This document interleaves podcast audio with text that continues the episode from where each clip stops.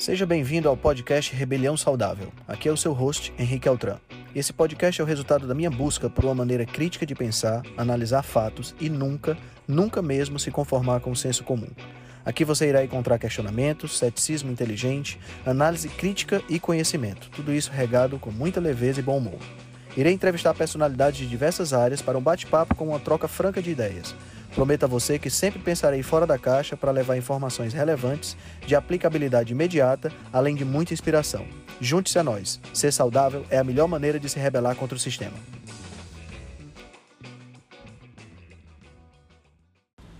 Galera, antes de começar o podcast, eu tenho que falar para vocês de uma novidade espetacular.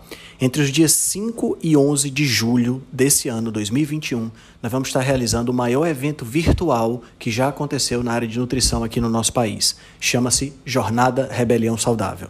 Vão ser sete dias, cada dia com três palestras, totalizando 21 palestras ao vivo, com sessão de perguntas e respostas que você poderá assistir nessas datas que eu acabei de falar. Além disso, a gente vai ter todas as palestras gravadas para você poder ver e rever quantas vezes quiser e um grupo dedicado do Telegram onde a gente vai passar as novidades, as notícias e você vai poder tirar suas dúvidas. Então vai ser uma ocasião imperdível para você se atualizar, aprender cada vez mais e literalmente mudar a sua vida. O que é que você deve fazer? Entra no link que está na descrição desse podcast para que você possa adquirir seu ingresso. Aproveita, porque os preços promocionais de primeiro lote vão acabar já já. Pronto, pessoal, já comecei a gravar para que a gente possa para que a gente possa bater um papo. Bom dia, professor Diego.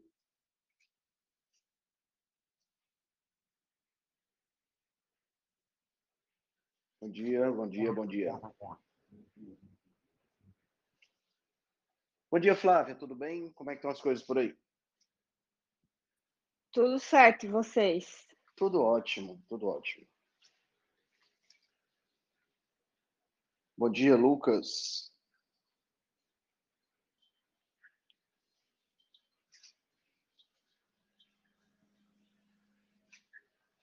O pessoal vai chegando aí, a gente vai dando as primeiras, primeiras orientações, né? Flávia, você fez uma entrevista, você fez uma entrevista essa semana, gerou muita polêmica essa história do jejum com a era, como, foi o nome, como é o nome dela? Nunca sei se é Maiara ou se é Maíra. Maíra, Maíra. Maíra. Como foi a entrevista? Eu quase não consegui ver. também. Eu, imag- eu ima- eu imaginei que ia, ia repercutir dessa forma. Assim, teve, teve um aspecto muito positivo, que essa era a minha intenção, né? Fazer com que mais pessoas chegassem a conhecer um pouco mais sobre o jejum, apesar de eu não concordar com a, né, com o veganismo em si, com a, obviamente com a estratégia alimentar que estavam enfatizando, ou a minha intenção era ah, falar do jejum, né, como uma ferramenta aí muito, muito poderosa. E aí foi por acaso que aconteceu, rolou, estava rolando essa, essa polêmica sobre, sobre jejum longo, e aí e eu sigo aquele rapaz que fez a, estava fazendo as lives com ela, já sigo ele há algum tempo. É, gosto bastante da abordagem que ele faz sobre o jejum, né, não sobre a estratégia, e aí rolou a oportunidade. Eu fiquei, foi de última hora, assim, bem surpresa, fiquei um pouco apreensiva com essa coisa da polêmica, mas, por um lado, repercutiu de forma positiva, porque muitas pessoas que é, conseguiram, quem queria, né, quem quis ouvir a live, se interessou mais pelo assunto sem julgamentos, eu acho que foi positivo, sim. Porque de uma certa forma, quanto mais pessoas, né, conhecerem a ferramenta, a estratégia, é, com certeza para a gente faz trabalho é muito melhor, que as pessoas começam a, a, a, pelo menos compreender um pouco mais, né, que o pior, a, a maior, o maior problema que a gente tem é essa, essa a gente já tem todas as opiniões contra, né? Parece que a gente está numa remando contra a maré, literalmente. Então, É, acredito que, que foi muito mais positivo do que negativo. é verdade, é verdade. Eu estava até refletindo como eu ia começar esse, esse bate-papo hoje. Aí me lembrei dessa tua entrevista e me lembrei como é que a gente tem que fazer de repente um bate-papo. A gente é, é, nós chegamos a, a 512 pessoas no, no, no canal essa, essa, semana, né? Muito legal. E por que, que a gente tem que fazer um bate-papo para explicar à pessoa por que, que é bom fazer jejum? o nível que nós chegamos. Porque, uhum. não é? Quer dizer, algo que é algo que é natural da gente, né? A gente de repente tem que explicar por que, que é interessante fazer. É, os, os tempos estão bem, bem, bem interessantes. Exato. Bom, pessoal, o pessoal está chegando, né? Uh, eu queria fazer, eu, assim, eu não sou especialista em jejum, eu acho que aqui quem entende mais de jejum é a Flávia mesmo. E eu queria mais fazer uma introdução, né? Mais ancestral para o pessoal entender que uh, uh, essa questão do jejum é algo extremamente natural para a gente, né? Ancestralmente, evolutivamente falando, nós estamos muito mais adaptados à ausência de alimento do que à presença de alimento. Porque a gente evoluiu em um ambiente de extrema escassez, né? A gente não tinha comida em abundância a toda hora. Pelo contrário, a gente tinha que caçar, a gente tinha que procurar. Então, hoje a gente só faz abrir a geladeira e isso acaba sendo um problema, né? Essa, essa, essa abundância de alimento, disponibilidade de alimentos. Inclusive, eu li um estudo algum tempo atrás falando que essa disponibilidade de alimento pode estar emburrecendo a gente, no sentido de que áreas do nosso cérebro que foram desenvolvidas pra, foram desenvolvidas durante esse período para a gente conseguir caçar, para a gente conseguir encontrar o alimento, hoje estão sendo subutilizadas e isso está gerando um impacto negativo no nosso desenvolvimento cerebral. Né? Mas, assim, a gente não tem mais como voltar atrás. É, é uma realidade que não dá para a gente, de repente, a não ser pessoas que vão para o pro programa No Limite, né? não dá para a gente voltar no tempo e, e começar a caçar. Mas o jejum, ele é uma ferramenta, né? hoje ele se, se transformou uma ferramenta, ele deixou de ser uma situação natural para se transformar numa, numa ferramenta. Né? Agora, como eu estava falando, só para concluir essa parte, o jejum ele é muito ancestral, ele, evolutivamente nós estamos muito, muito, muito mais adaptados a ele do que a qualquer outra a, qualquer outra estratégia. Se a gente parar para pensar, uh, existem registros que evidenciam que no passado, né, há 300 mil anos atrás, quando a gente ainda era das cavernas, a gente tinha uma refeição ou uma alimentação um dia a cada 15 dias ou a cada 10 dias. Né? Então, é, é, uma, é uma situação que a gente acaba percebendo como era, como a escassez de alimentos se encaixa dentro do nosso padrão evolutivo, né? se encaixa dentro daquilo que a gente que a gente que a gente é, na essência do que a gente é. E eu não sei se eu já discuti aqui com vocês uma vez, mas muitos dos, dos, dos das situações religiosas, né? São situações que é, se tornaram religiosas por conta dos benefícios que elas trazem do ponto de vista orgânico, né? Então, eu me vem à cabeça aqui essa questão do jejum, porque praticamente todas as religiões falam sobre jejum, né? E encaram o jejum de forma positiva.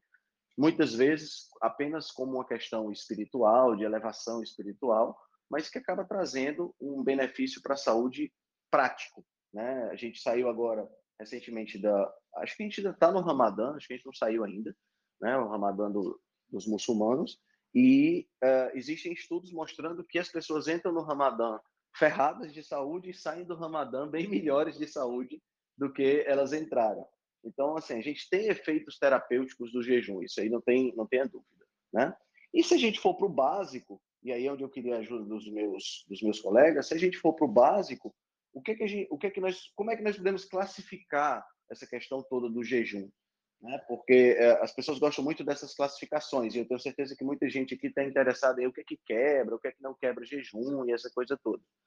Basicamente, eu na, na, na, na minha interpretação de jejum, né, pelo que existe hoje de, de, de literatura que eu já tive acesso, a gente tem o jejum que a gente chama de jejum calórico e temos o jejum que a gente chama de jejum metabólico.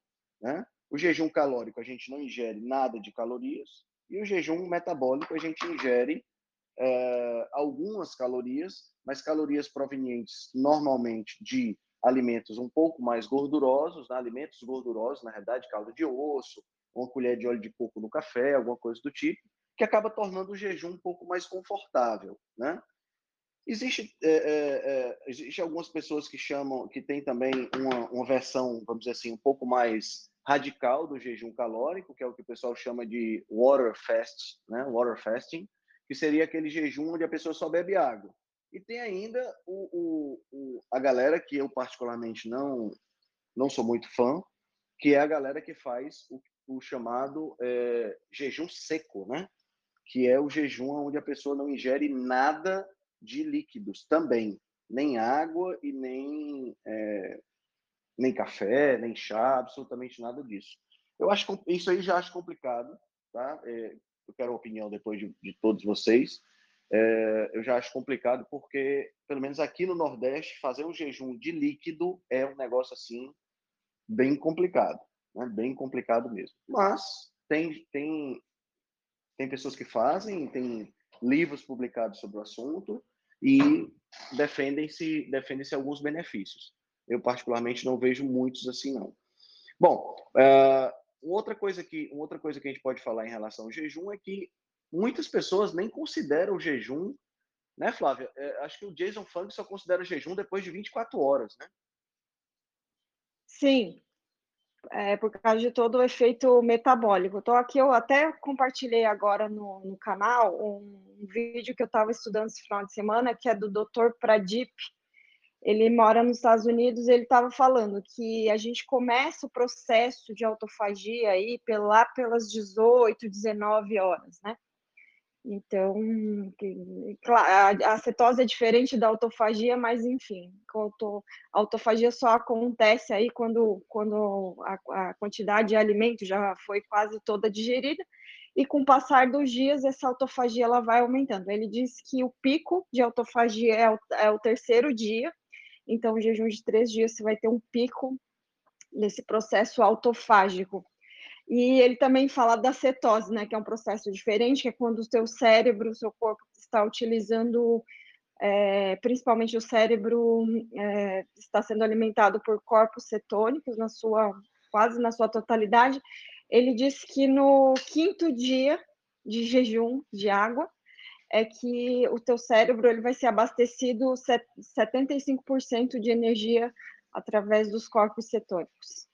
Entendi. Então, entendi. É, são processos que a gente não consegue alcançar, né, Henrique, uh, antes das 16 horas, antes das 18 horas. Então, digamos que a partir das 18 a gente começa a ver essa flexibilidade, essa mudança aí metabólica que gera esses processos, né? Entendi, entendi. É, a, o, que eu, o que eu vejo muito é que as, a, a, as pessoas ficam usando o jejum, eu não sei qual a, opinião, a sua opinião, Flávio, as pessoas ficam usando o jejum como uma forma de, de, de, Eu não queria usar a palavra competição, mas tem muita gente que é assim, né? Tipo assim, eu faço cinco dias, eu faço sete dias, eu faço. E muitas vezes fazem sem a devida orientação e sem entender exatamente o que é, quais são os benefícios. É, a gente poderia começar falando um pouquinho sobre uh, uh, as possíveis objeções ao jejum, que é o que a gente mais vê, né? Tipo assim, jejum causa é, perda de massa magra, jejum causa é, a pessoa quando sai do jejum come demais, né? Tem, tem essa outra também. Ou jejum faz com que a pessoa é, crie compulsão, né? Jejum diminui o metabolismo. Todos isso são mitos que a gente tem a respeito do jejum e que vale a pena a gente a gente conversar aqui. E é, uma coisa interessante é que a melhor ferramenta para você conseguir é, entrar em cetose é o jejum né? A, a, a, não sei, eu não sei vocês, pela minha experiência, toda vida que eu faço jejum, eu entro numa cetose muito mais profunda do que quando eu estou fazendo uma dieta cetogênica. Aliás, uma dieta cetogênica para mim eu demoro bastante para entrar em jejum. Eu acho até interessante isso. E eu não sei o que é que vocês, como é que vocês veem isso aí. E a gente poderia começar falando um pouquinho desses mitos. O que é que vocês acham? Né? Eu queria pedir aí o apoio ao meu amigo Maurício também, que é o homem dos estudos, né? que pudesse ir nos ajudando com o embasamento. Mas assim, eu, eu particularmente eu não, não, não faço jejuns muito prolongados. Eu faço Já fiz jejuns mais prolongados, de quatro dias, já cheguei a quase cinco dias, mas eu não faço jejuns mais prolongados. O professor Diego é que já fez jejum de, acho que dez dias, né, Diego? Não sei se ele está podendo falar agora. Professor, tá por aí? 13 dias, né? Tá falando baixinho, cara? Tá, tá impossibilitado de falar. Ah, tá. Você tá. Pensei que você tava, tava do lado da esposa, a esposa tava dormindo aí.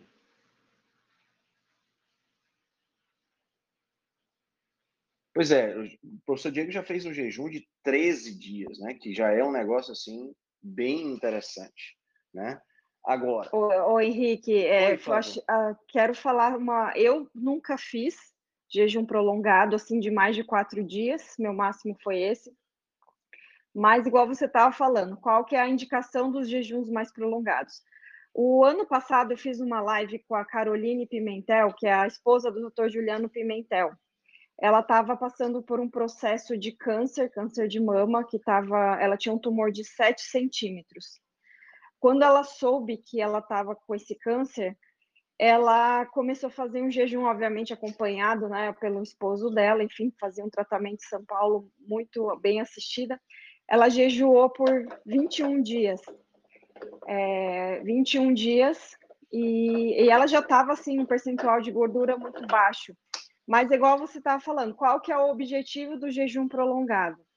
Ela fez todo o processo de quimioterapia, quando ela, ela começou a primeira, a primeira sessão de quimioterapia, ela já estava nesse jejum prolongado. Daí ela quebrou o jejum e cada sessão que ela ia fazer a quimioterapia, ela fazia um ciclo de sete dias. Três dias antes da quimio, ela começava o jejum, aí ela ia para a quimio e voltava para casa e ficava mais quatro dias e aí quebrava o jejum. Ah, se não me engano, a, as sessões de químio eram a cada 60 dias, era mais ou menos isso.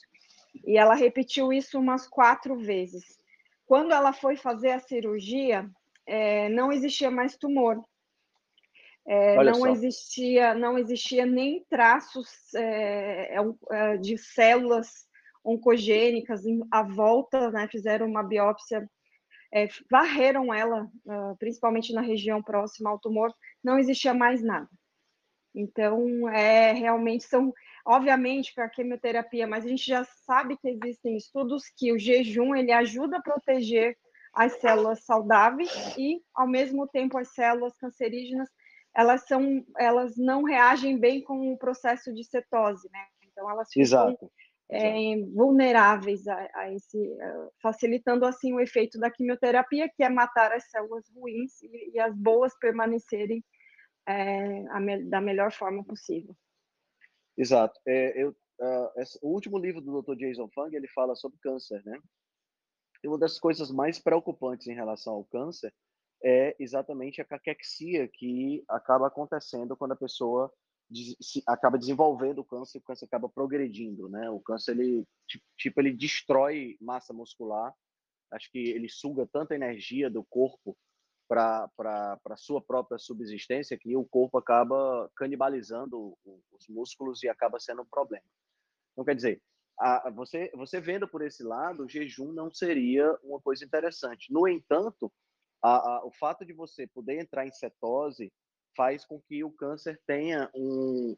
um, um eu não, não, queria usar a expressão choque metabólico, mas é mais ou menos isso que acontece, porque a, a, as células cancerosas elas usam uma via de respiração que é chamada é, glicólise é, aeróbica, né? Elas, elas usam, elas queimam a glicose na presença de oxigênio, porque existe oxigênio no meio, mas elas não queimam de forma aeróbica, elas queimam de forma anaeróbica, melhor dizendo né? Porque elas não usam oxigênio. Então elas precisam de muito mais glicose. Esse é exatamente é o princípio do PET, né? Que é o, o exame para detecção do câncer.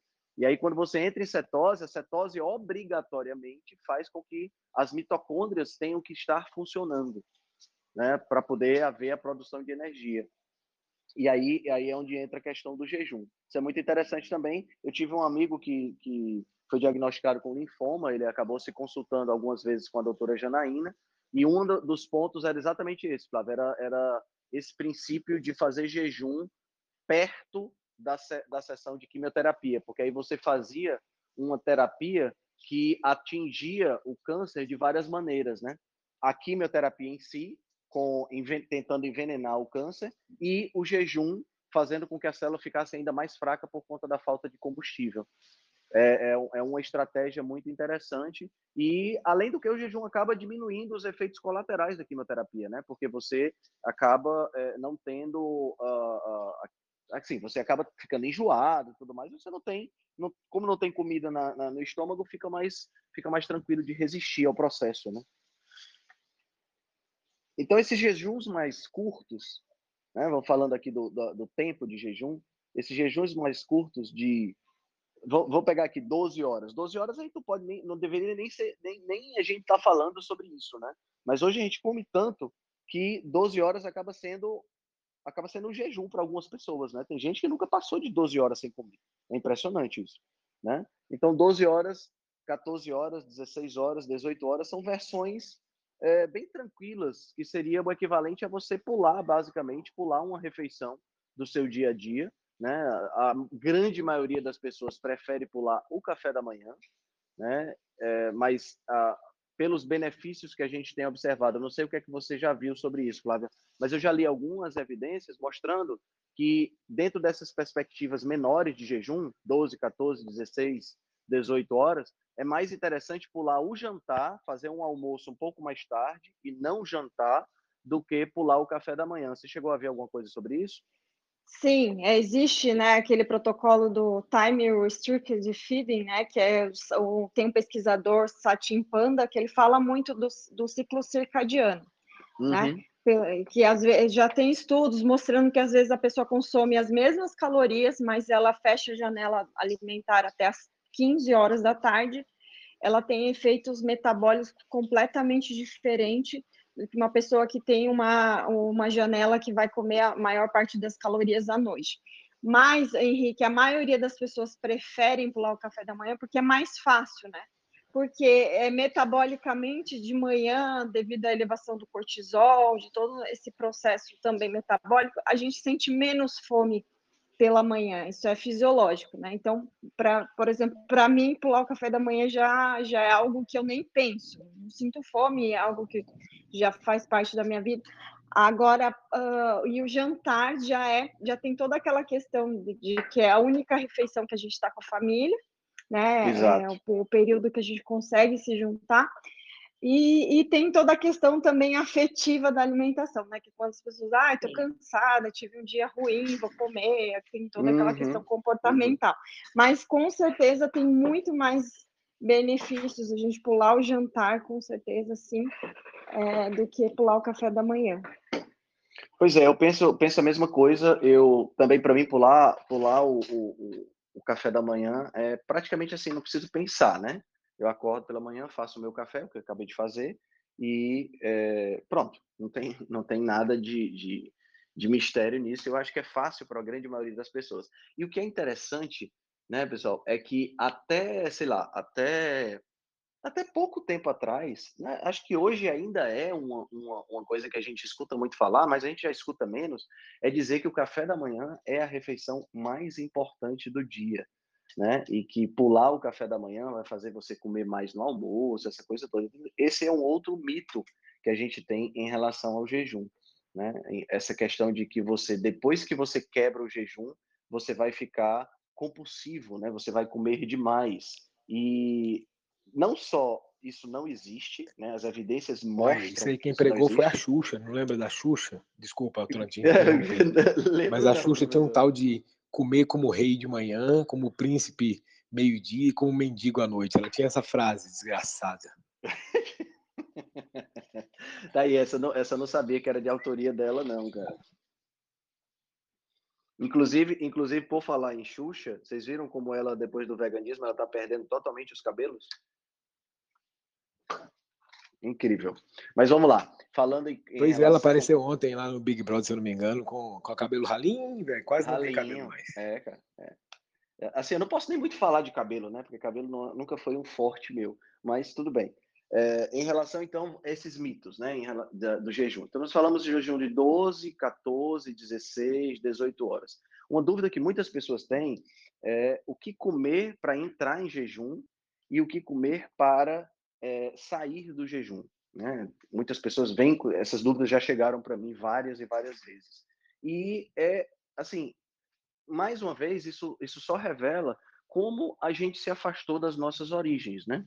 Porque isso não deveria ser uma dúvida. O que é que você vai comer antes de entrar no jejum? Comida. E o que é que você vai comer de, na hora de sair do jejum? Comida também. Né? O que a gente sabe é que, é, assim, eu não vou simplificar dessa forma, claro, vou explicar um pouquinho. Mas se você come é, muito carboidrato, especialmente carboidrato refinado, antes de entrar no jejum, a probabilidade que existe de você é, sentir muita fome durante o jejum, ter hipoglicemia e todos os outros problemas é muito grande. Então, fazer uma refeição rica em carboidrato e já entrar em jejum não é uma boa ideia, né?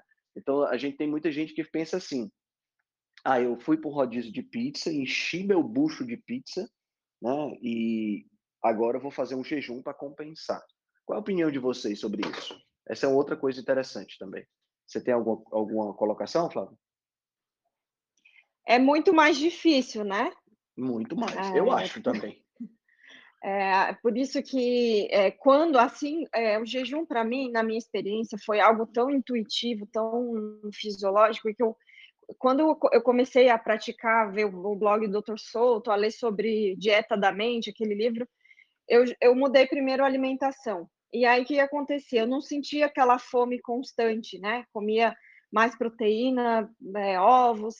E aí esse espaçamento entre as refeições foi algo natural. Eu percebi, olha, chegou duas horas da tarde, não estou com fome né? Às vezes tomava o café da manhã porque na minha cabeça não existia né, essa ideia de, de não ter as refeições, né? Como na maioria é muito mais cultural do que do que fisiológico.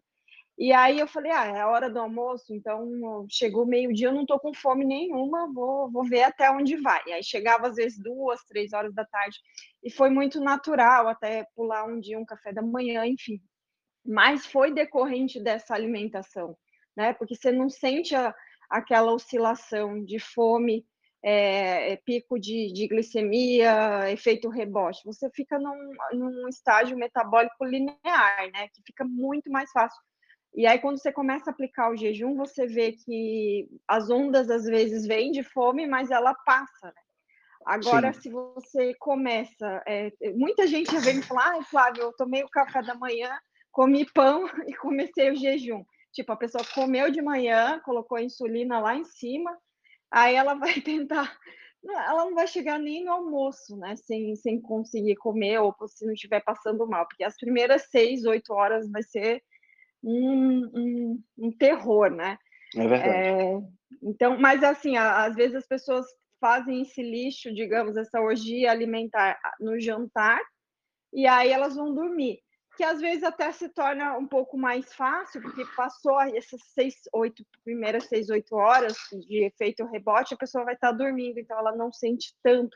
Aí no outro dia, depois de umas 10, 12 horas, já está mais, digamos, suavizado esses efeitos, né? Mas realmente assim é, fica muito mais difícil e mais complicado, né?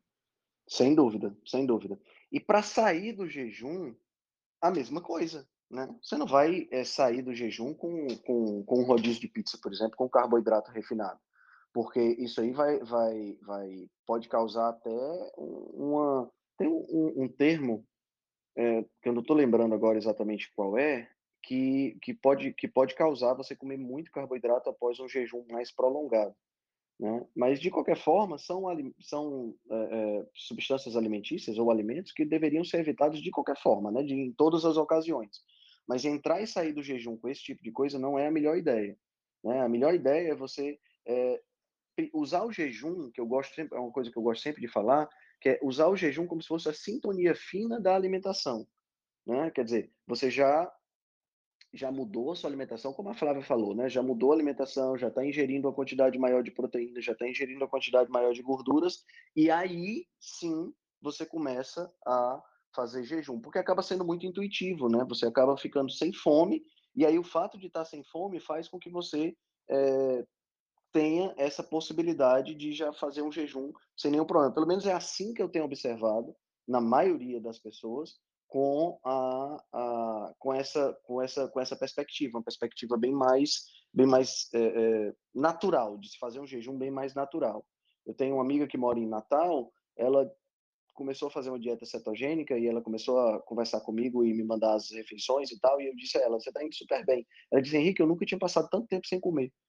Eu disse, como assim? Não, porque eu jantava, eu jantava 9, 10 horas da noite, e quando acordava de manhã eu já acordava me acabando de fome, e eu não conseguia fazer jejum, não conseguia fazer absolutamente nada que evitasse qualquer comida. Eu comia de 3 em 3 horas obrigatoriamente.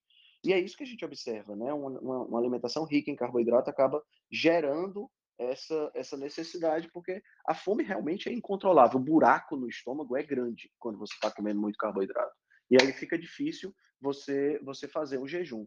Jejuns mais prolongados, acima de 24 horas, 24, 48, aí é que se torna realmente necessário você quebrar da maneira correta, né? Porque a, a, a, a, forma como você quebra o jejum, ela vai, ela vai ter um impacto muito grande, porque o seu corpo passou muito tempo sem o alimento. Né? E a gente tem que lembrar sempre dessa, dessa ideia é, dessa ideia evolutiva, né? dessa ideia ancestral. Os nossos, os nossos antepassados, eles não quebravam um jejum de 10, 15 dias com é, farináceos e, e, qualquer outra coisa. Eles quebravam normalmente com caça. Né? Então, a gente já tem aí um padrão, mais ou menos, do que é que deveria ser a nossa, a nossa, nossa forma de quebrar o jejum. Né? Uma outra coisa que eu acho interessante a respeito de. Para a gente falar de jejum também, é as pessoas que dizem que jejum faz o metabolismo cair.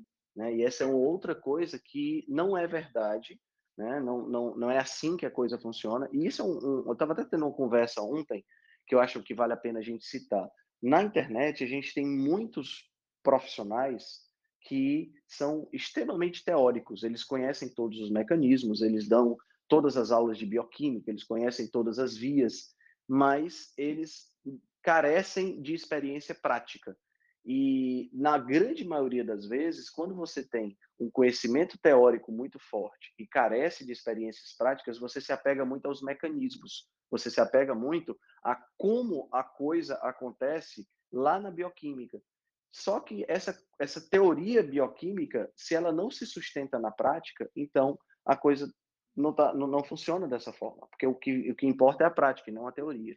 Né? E aí eu vejo muita gente falando sobre essa questão da queda de metabolismo, e porque, teoricamente, se a gente parar para pensar, né, existe uma lógica por trás disso. Qual é a lógica?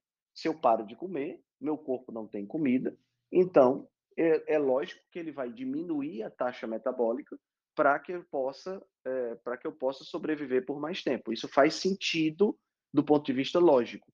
Mas para quem já fez jejuns prolongados, como o professor Diego que fez 13 dias, ou eu que fiz 5 dias, é exatamente o contrário que a gente percebe. A gente percebe que o nosso corpo fica cada vez mais energizado. A gente tem até vontade de dormir menos. Eu não sei se o professor Diego percebeu isso. Não sei se ele está. Acho que ele já saiu. Mas quem aí tiver feito jejuns mais prolongados e quiser dar. Ah, não, tá aí, professor Diego. Tá eu não, cara, porque tu tava lá para baixo. Desculpa. Não. É, você é percebeu é isso, cara? É engraçado porque além de ficar mais elétrico, né? Assim, você dorme menos, você fica mais elétrico, mais atento. Você ainda fica um pouco mais forte, né? Eu malhei todos os dias, todos os jejuns que eu fiz longos, a partir de sete dias, dez dias e 13 dias, foram malhando. E o engraçado é que as cargas têm que subir no decorrer dos dias, porque você fica mais forte, né? É uma coisa muito louca isso. É, é verdade. Você não está alimentado e fica mais forte. Né? Interessante, né? E isso aí tem uma razão de ser. Né? É claro que isso aí não. A gente está falando aqui sobre jejum, e a gente não pode. É, é, o pessoal pode estar tá achando que a gente é meio louco porque está falando de não comer, mas o jejum ele tem um limite, óbvio que ele tem um limite. Né? Nós não somos planta para ficar vivendo de sol. Tá? Então a gente precisa comer, tá certo? Mas isso aí tem uma razão de ser, que é o quê? Na, na pré-história, o jejum significava o quê? Eu não consegui caçar. Se eu não conseguir caçar, não faz sentido eu ficar dormindo na caverna. O que faz sentido é eu ter mais energia, mais disposição e mais força para procurar caça no dia seguinte. Tá entendendo? Então, você, você durante o jejum existe liberação de diversos hormônios, inclusive testosterona e cortisol, no caso dos homens, testosterona, também no caso das mulheres, mas nos homens isso é mais aparente, que faz com que a gente tenha mais energia para esse objetivo. Hoje a gente não precisa caçar, né? Mas mostra isso exatamente isso que o professor Diego falou, que é o aumento das cargas no, no treino, a, a, sensação de mais energia, a, a, menos sono, né? Porque a pessoa já fica, fica naturalmente mais, mais elétrica. Isso não significa, pessoal, que você esteja gastando mais energia, não. Tá? E é aí onde está onde tá o erro do, do, do, pensamento. Muitas pessoas, essa é uma das objeções que o pessoal fala sobre jejum e fala sobre dieta cetogênica também, é dizer que jejum e dieta cetogênica baixa o metabolismo porque mexe com os hormônios da tireoide, porque baixa os hormônios da tireoide. Mas baixar os hormônios da tireoide não significa necessariamente que você está baixando o seu metabolismo, não. Porque alguns hormônios da tireoide podem diminuir, e se você for medir calorimetricamente, né, for fazer a calorimetria, o teu metabolismo não caiu. Mas se você está usando menos hormônio, significa que teu organismo está mais eficiente. Existe inclusive estudo mostrando isso, né? Que você é como se você tivesse se transformado de um Opala 4.1, Opala é do nosso tempo, professor?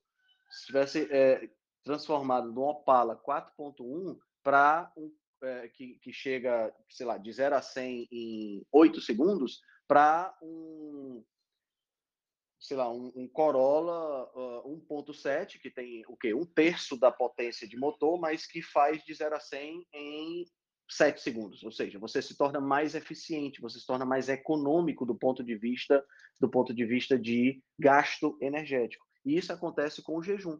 Você se torna mais eficiente justamente porque o teu objetivo vai ser o quê? O teu objetivo vai ser fazer, uh, ao fazer esse jejum, o objetivo que o teu corpo tem é encontrar caça, né? Encontrar a comida que está faltando para você e para sua tribo, no caso. Né? Então, essa é, um, essa é uma questão interessante. E o jejum, pessoal, ele só mimetiza uma situação que a gente já tinha no passado. Do mesmo jeito que é a dieta cetogênica. A dieta cetogênica mimetiza, né? Agora, a gente também pode falar de outra, essa, essa, essa outra questão que é da perda de massa magra, né? E aqui a gente entra numa questão muito interessante, que é a, a normalmente quando se fala em perda de massa magra associada ao jejum, se bota a foto dos, do, dos judeus em campos de concentração. Não sei se vocês já viram post sobre esse assunto. Sempre tem, é, é, sempre surge aí desses, desses nutricionistas farinheiros que tem por aí, dessa galera que é, é defende a dieta flexível, que você tem que comer de 3 em 3 horas e tudo mais, você tem essa questão do, do dos posts ilustrados por é, pessoas que passaram pelo campo de concentração nazista. E, e, e, são duas situações totalmente diferentes, né? Uma situação é você fazer o jejum voluntário, outra situação é você estar submetido a uma situação de inanição prolongada. São duas coisas totalmente diferentes. Né? Não, tem, não tem base de comparação nenhuma. Né? Você é, ter uma boa alimentação, uma alimentação rica em proteína e é lógico, você ter uma boa, ah, uma boa compleição física. Ninguém aqui vai pegar, por exemplo, uma pessoa que já tem uma depressão de massa, de massa magra e fazer um jejum com ela. Não faz sentido isso, certo? Não faz sentido mesmo, tá? Uh, você pegar, por exemplo, uma pessoa de mais idade, uma pessoa de 80 anos de idade, que normalmente já tem uma certa depressão de massa magra, e fazer um jejum prolongado com essa pessoa. Isso não faz sentido. Né? Da mesma forma que a, a gente tem aqui a, a, Manu, né, que é está virando especialista aí em, em, nutrição de crianças, né? Apesar dela não ser nutricionista, mas ela está fazendo um trabalho fantástico de reeducação alimentar. A gente também não vai fazer um jejum prolongado em uma criança, porque você vai é, é a criança vai deixar de ingerir nutrientes que são necessários para o crescimento dela. E aí a gente está falando de crescimento infantil, é outra seara totalmente diferente, né? Da mesma forma que eu não vou fazer jejuns em grávidas, né? Ou pelo menos não jejuns prolongados, né? De repente, se a grávida quiser pular o café da manhã, isso não é um problema. Mas fazer um jejum prolongado numa grávida também não faz sentido por razões óbvias, né? Ela tem uma necessidade energética, uma necessidade calórica maior, tem uma necessidade nutricional maior porque está gerando uma nova vida. Então são situações muito específicas de que a gente não deve praticar jejum e é por isso que é interessante, né? Quando se vai fazer jejuns mais prolongados, que se tenha a orientação de um profissional para poder fazer a coisa direitinho e você não correr é, não correr risco de estar tá, uh, fazendo algo que não deveria ser feito. Quando eu estou falando isso, estou falando isso em relação a esses casos e a jejuns prolongados, né? 24, 48, 72 horas, 7 dias, 13 dias, como o professor Diego fez, não faz sentido do ponto de vista é, é, fisiológico você fazer isso se você tem situações que possam ser pioradas com o jejum. Claro que existem essas situações também. Mas jejuns curtos, até 24 horas, particularmente, eu acho que até 72 horas, se você não estiver fazendo jejum de 72 horas, é, sei lá, com muita frequência, eu não vejo nenhum problema de você de você ter essa essa possibilidade não, de você fazer esses jejuns não. A princípio pode parecer uma loucura você passar 72 horas sem comer. A gente foi criado num ambiente aonde a gente sugere que as pessoas comam o tempo todo, né? Mas não é loucura não, pessoal. É uma das coisas mais fantásticas que a gente pode fazer e que surge naturalmente quando a gente está se alimentando bem. Eu, eu não sei vocês, eu já fiz jejum de até cinco dias, nunca cheguei a, a mais do que isso, não. Mas 72 horas, para mim, é um período que me deixa, me deixa muito bem, muito bem mesmo. E é, e é uma, uma, uma experiência reveladora você fazer um jejum dessa, dessa magnitude, porque você se conhece agora. É uma coisa que tem que ser muito programada. Eu não sei como é que foi o professor Diego aí nos 13 dias que ele fez, mas toda vida que eu faço um jejum de 72 horas, eu tenho que programar bem o que eu vou fazer durante o dia para que eu possa ocupar o tempo que eu, que eu passaria comendo. Ah, e, e, foi, uma, foi uma, uma, coisa muito interessante no meu primeiro jejum prolongado. Eu é, passei cinco dias sem comer e cada dia é, é, é impressionante. Você ganha de duas horas e meia, três horas, fácil, que você passaria comendo e que você deixa de comer. Né? E, e, e se você não tiver uma programação legal, isso pode gerar um certo tédio né? Uh, e você querer ocupar isso aí com comida. É muito interessante isso. Uh, eu, queria, eu queria abordar essa questão do, do, dos aspectos terapêuticos do jejum, e eu não sei se a doutora Gabriela pode falar agora, né, que ela já que ela trabalha com isso aí, eu não sei se ela, se ela aplica o jejum na, na, na, na prática médica dela, não sei se ela está podendo falar agora, e queria também escutar um pouquinho o Ricardo, que é cardiologista, para ele falar um pouquinho dos efeitos, se ele puder, né, claro, os efeitos do jejum na, na, na saúde cardiovascular. Eu vi e coloquei agora recentemente, coloquei agora, agora hoje no, no Instagram, um estudo que saiu em ratos, mas mostrando que o jejum ele muda a microbiota e que pode afetar a questão da hipertensão. Eu achei super legal isso aí. Opa, tudo bem? Opa, tudo bem, Henrique? Fala, Ricardão, beleza? É, vou, vou, falar aqui mais rápido antes da, da Gabriela, porque com certeza ela deve ter muito mais experiência que eu aí com o jejum. É, na verdade, sim, né, na minha prática do consultório né, de cardiologia, é, eu uso mais a, a, a, estratégia aí low carb, né? Alguns pacientes em eu não tenho muitos pacientes em jejum. É, eu tenho esse, esse, essa dificuldade aí é, de implementar o jejum por conta de tudo isso que você comentou, né, desse contexto. Os pacientes têm uma. É, quando você fala de fazer jejum, eles ficam meio estarrecidos aí, né? Porque hoje as pessoas é, colocaram na cabeça que tem que comer a todo instante, de três em três horas, e fica difícil quando a gente fala em jejum. Parece uma loucura, né? Uma coisa de outro mundo mas é, então a gente tem que começar aos poucos, né? Vai melhorando a alimentação como um todo, né? E o jejum passa a ser uma segunda etapa aí em alguns pacientes que já estão em low carb há um tempo, passa a ser quase que automático, né? Pular algumas refeições pela saciedade, né? Que esse tipo de estratégia traz. Então aí fica mais fácil. Então acaba sendo um, uma segunda etapa, né? Mas eu tenho sim pacientes que fazem jejum é, não prolongado, é, prolongado eu não tenho muita experiência, mas esses protocolos, é, ontem mesmo eu atendi um paciente é, de 64 anos que ele começou a fazer jejum, na verdade ele faz uma refeição por dia só, ele só almoça e, e não faz mais nenhuma refeição, e ele começou a fazer isso já há alguns meses, né, com 64 anos, e, e ele é hipertenso, e já em alguns meses ele conseguiu tirar dois, dois antipertensivos. Ele utilizava três antipertensivos para controlar a pressão, e ontem ele voltou no retorno, é, já tirou, suspendeu duas medicações. Está né? Tá só com uma e a pressão excelente. É, ele, claro que ele perdeu um pouco de peso, mas não era um paciente, e isso é interessante, ele não era um paciente obeso.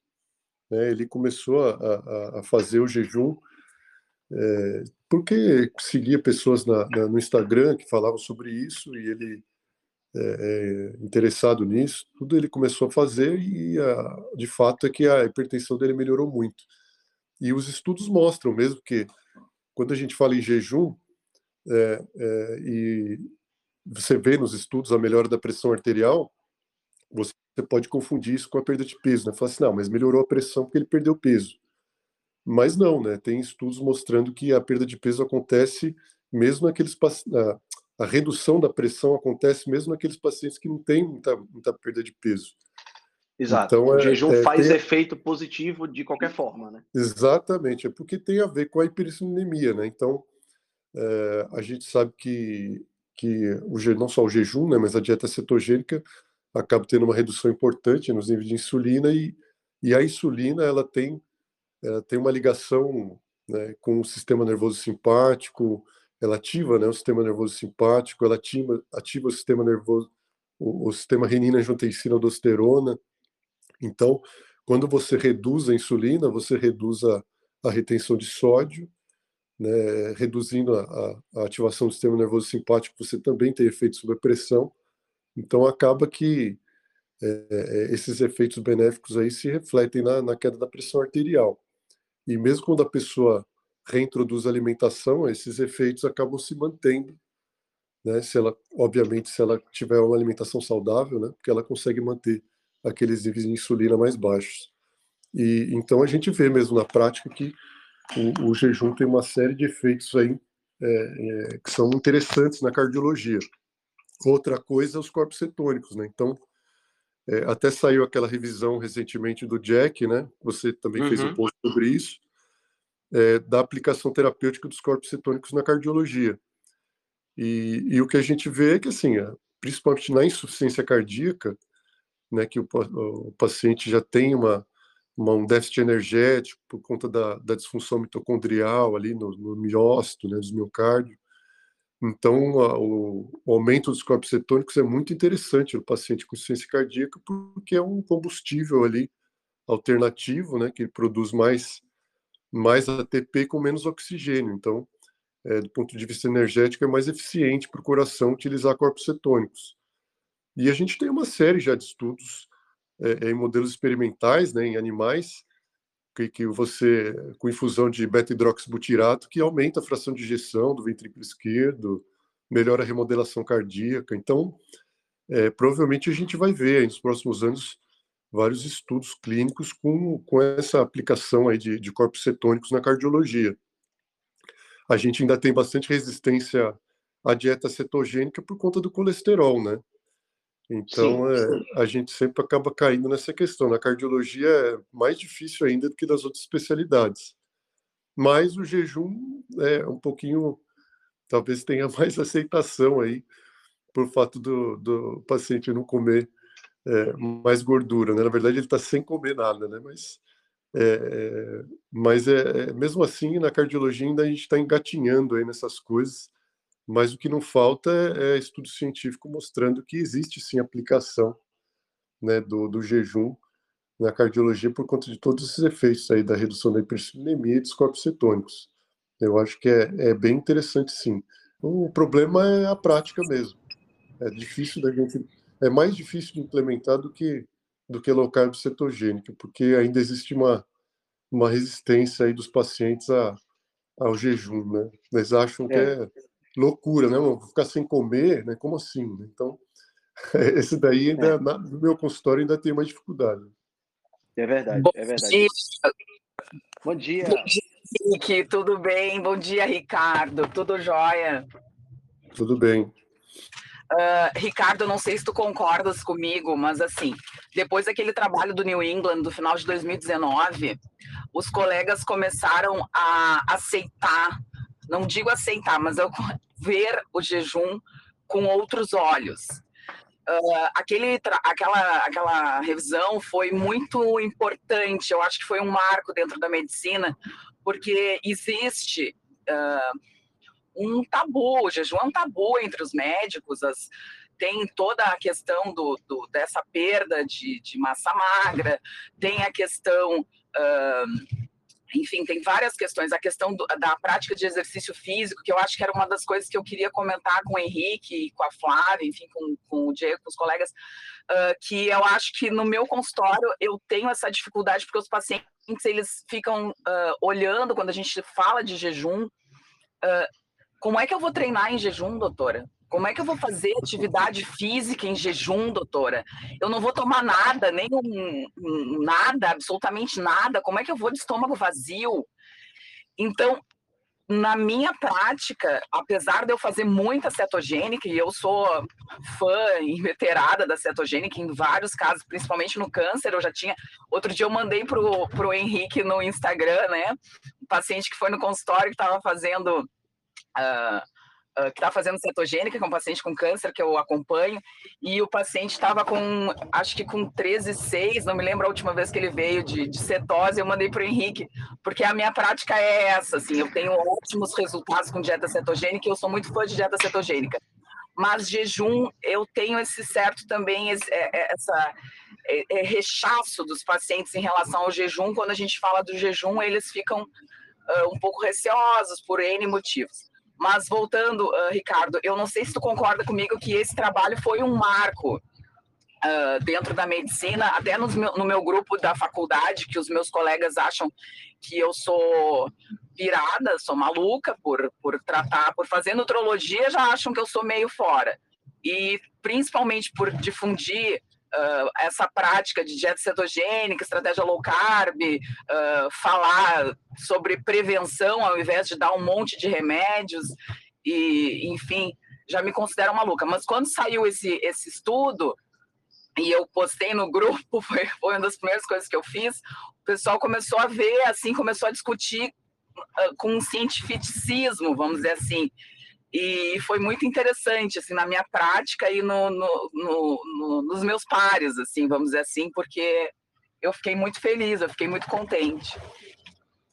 Tem toda a é, razão, não, de, fa de fato, não, de fato, é, esses estudos que têm saído, né, em, principalmente em, em, revistas, aí, periódicos de, de expressividade, têm ajudado a gente, né, a derrubar um pouco do preconceito com relação a essas estratégias. Mas Veja, eu trabalho aqui na, na universidade, né? É, eu fui comentar também com um outro docente que dá bastante envolvido aqui em pesquisa clínica, da gente de propor da gente fazer um estudo com dieta cetogênica nos pacientes da, da cardiologia, mas é assim, na minha frente ele teve uma reação assim, não, vamos fazer, mas depois nunca mais tocou no assunto, né? Quer dizer, é, ainda tem esse medo, né? Eu falei assim, não, mas vai dar gordura dos pacientes da cardio, né? Então, é, mesmo com todos os estudos, é difícil cair, né? Esse é, quando você tem um mito que durou tantos anos assim, é difícil de derrubar, né? Então, mas a gente vai é, insistindo aí, né? Uma hora a gente consegue derrubar essa, é, esse preconceito aí que existe ainda. A gente está na rebelião saudável, Ricardo. Isso é, é o mais importante. Rebelião. a gente está se rebelando contra o sistema todo. Exato. É, essa, essa questão da, da, da do, essa questão do, do, do, desse estudo que a, que a doutora Gabriela falou foi muito interessante, porque o New England é o New England, né? Quando, quando a coisa sai no New England, significa que ela já tomou uma proporção muito grande dentro da, da comunidade médica. E foi, foi em dezembro de 2019, não foi, Gabriela? A, a, a foi, exatamente. foi, no, né? foi, é, foi no início, foi no final de 2019, no início de 2020, janeiro de 2020, que foi o boom que todo mundo começou a comentar, enfim. Foi Exato. muito interessante, porque o trabalho aborda, como começar, foi uma revisão eles abordaram todos os aspectos do jejum. Foi muito interessante, porque eles não falaram simplesmente em relação a, a especificamente a apoptose, ou especificamente a câncer. Não, eles falaram de tudo. Então, uh, foi muito bacana porque foram pequenos tópicos de cada e as pessoas conseguiram entender, talvez, a magnitude do jejum intermitente, a magnitude do, do jejum e não só um ponto específico ou outro, porque às vezes as revisões elas se focam mais em um ponto, em um, em um aspecto, e essa uhum. revisão não, ela foi uma revisão super abrangente, foi muito boa e de uma revista, da melhor revista científica médica, né? Que é o New England Journal of Medicine. Então, eu acho que foi muito bacana, foi extremamente válido, assim. Sim, eu acabei de colocar no canal para o pessoal ir vendo, e eu vi também que a Flávia colocou em relação à, à, à, questão da taxa metabólica, né? Legal. É bom que esse papo aqui no Telegram, é bom que a gente já vai colocando os materiais, já vai compartilhando no, no canal e o pessoal já pode entender o que é que a gente está falando. Acho, acho isso muito, muito legal da, da, dessa ferramenta.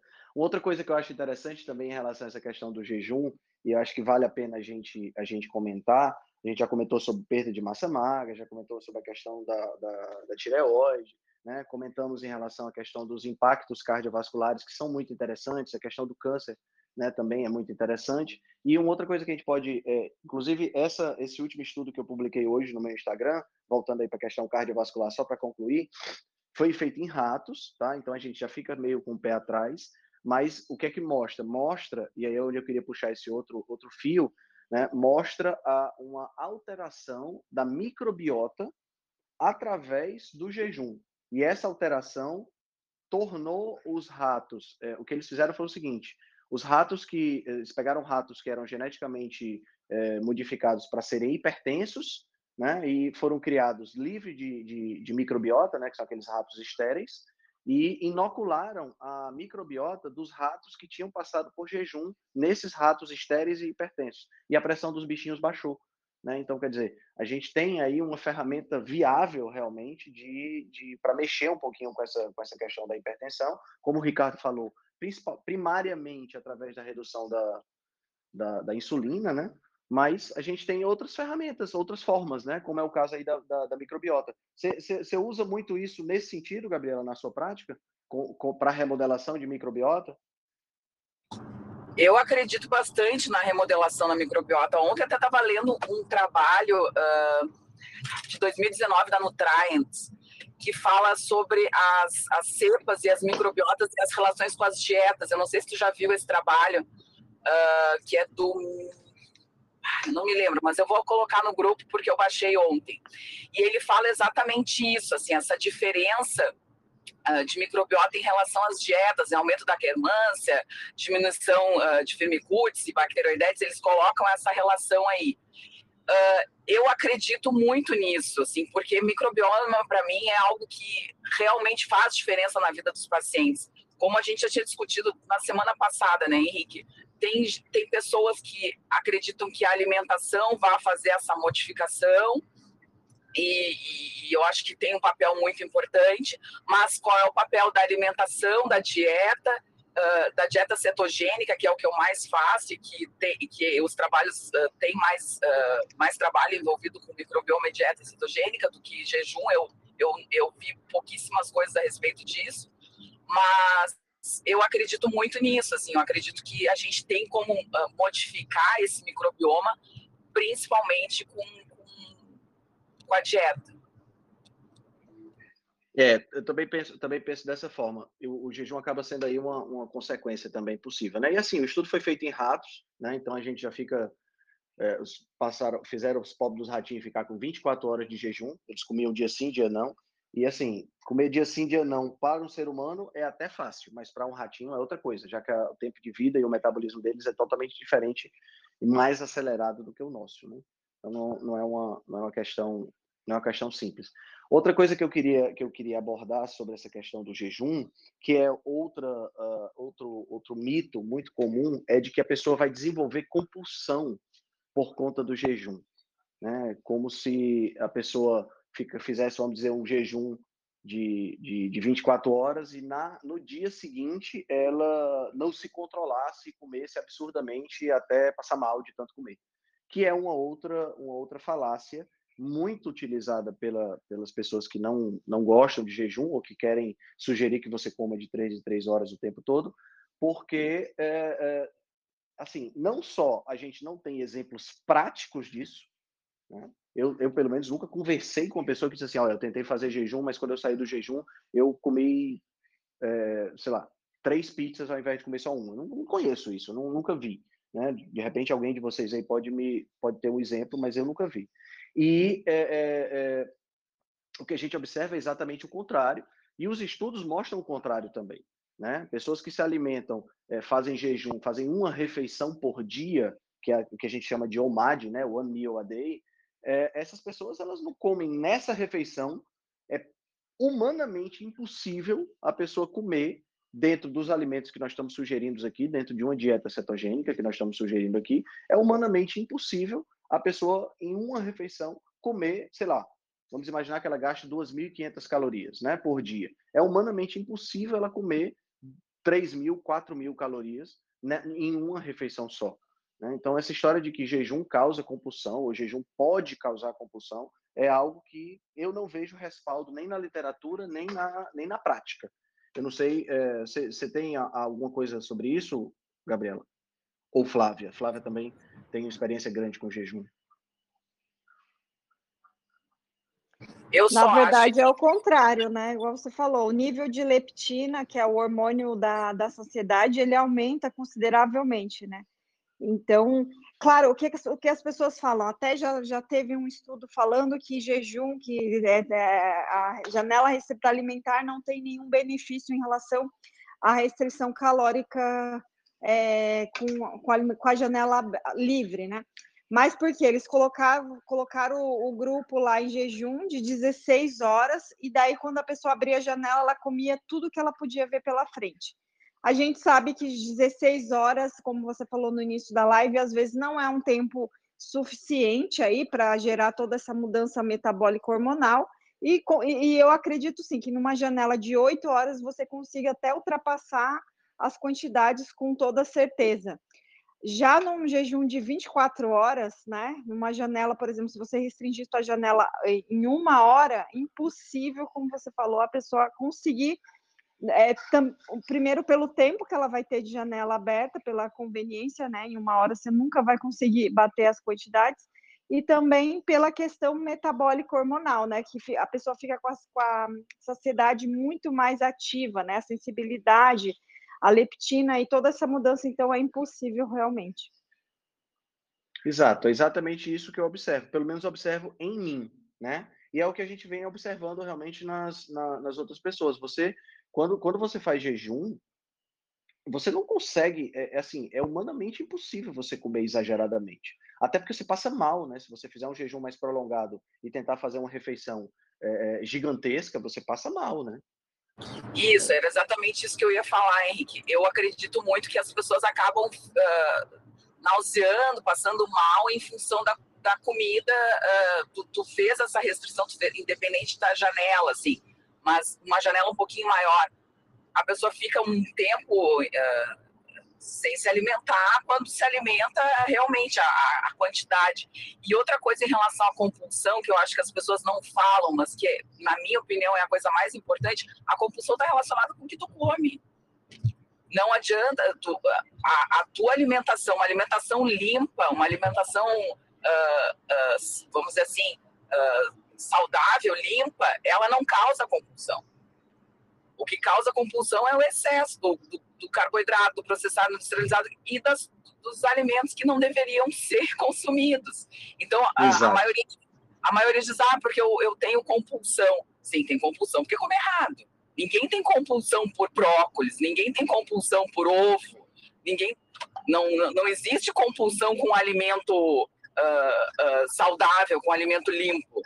Existe compulsão por, por sorvete, por pizza, por, por, por uma é, paçoca, existe compulsão por, por, outros tipos de alimento, mas não, compulsão especificamente, ah, hoje eu tô com compulsão, tô completamente com vontade de comer fígado.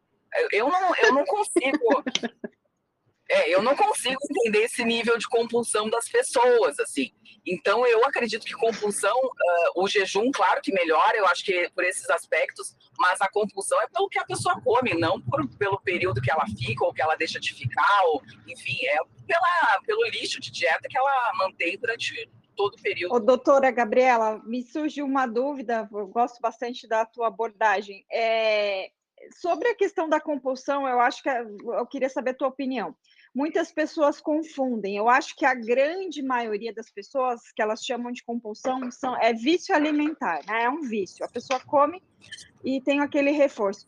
Mas existem também aquelas pessoas que comem comida congelada, pega comida do lixo. Acredito que eh, você acredita também que essas pessoas compulsivas que comem carne, coisa estragada, que comem o que vê pela frente, é, tem um aspecto também relacionado ao que ela come, ou você acha que pode ser algo relacionado a, a uma comorbidade ah, psiquiátrica, alguma coisa assim?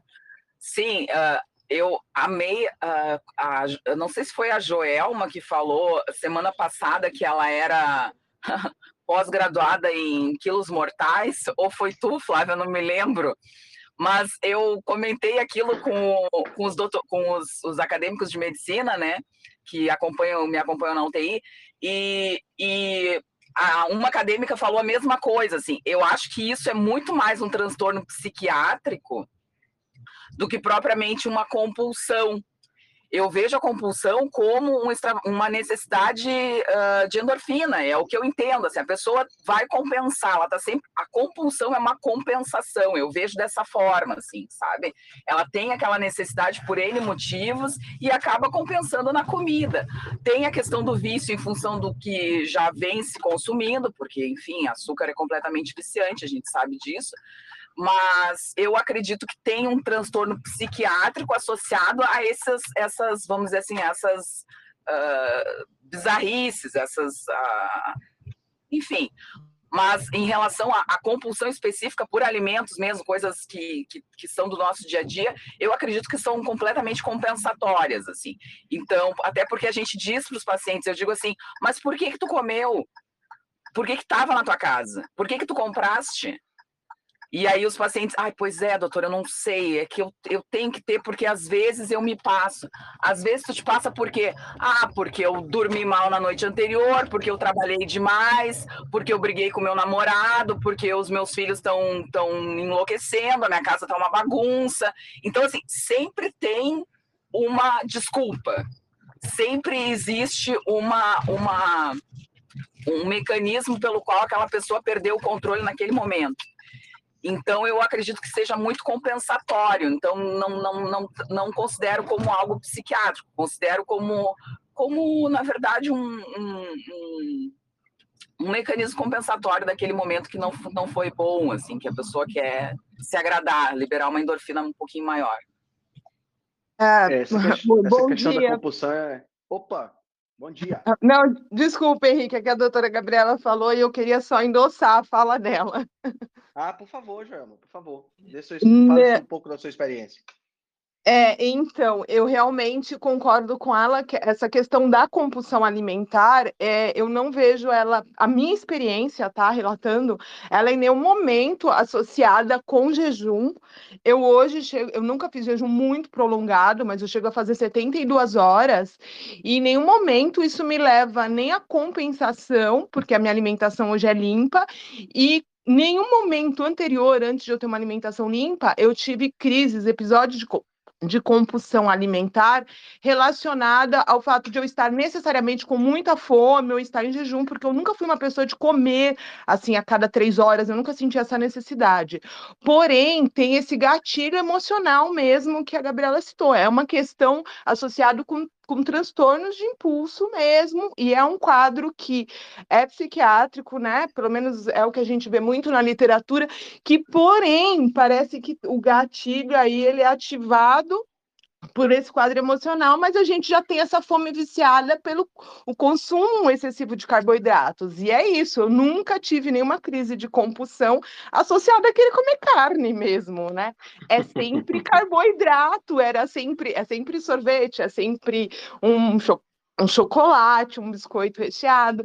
Então, assim, até mesmo pelos levantamentos que você vê na literatura é, de psicologia, eles fazem esses adendos que falta muito conhecimento, né, de como que funciona bioquimicamente o nosso cérebro, mas que existe uma complexidade que não é muito bem conhecida ainda hoje e que a gente tem esse gatilho, sim, e é de origem psiquiátrica, mas que a gente precisa entender a questão do, da, da alimentação do organismo como um todo, né?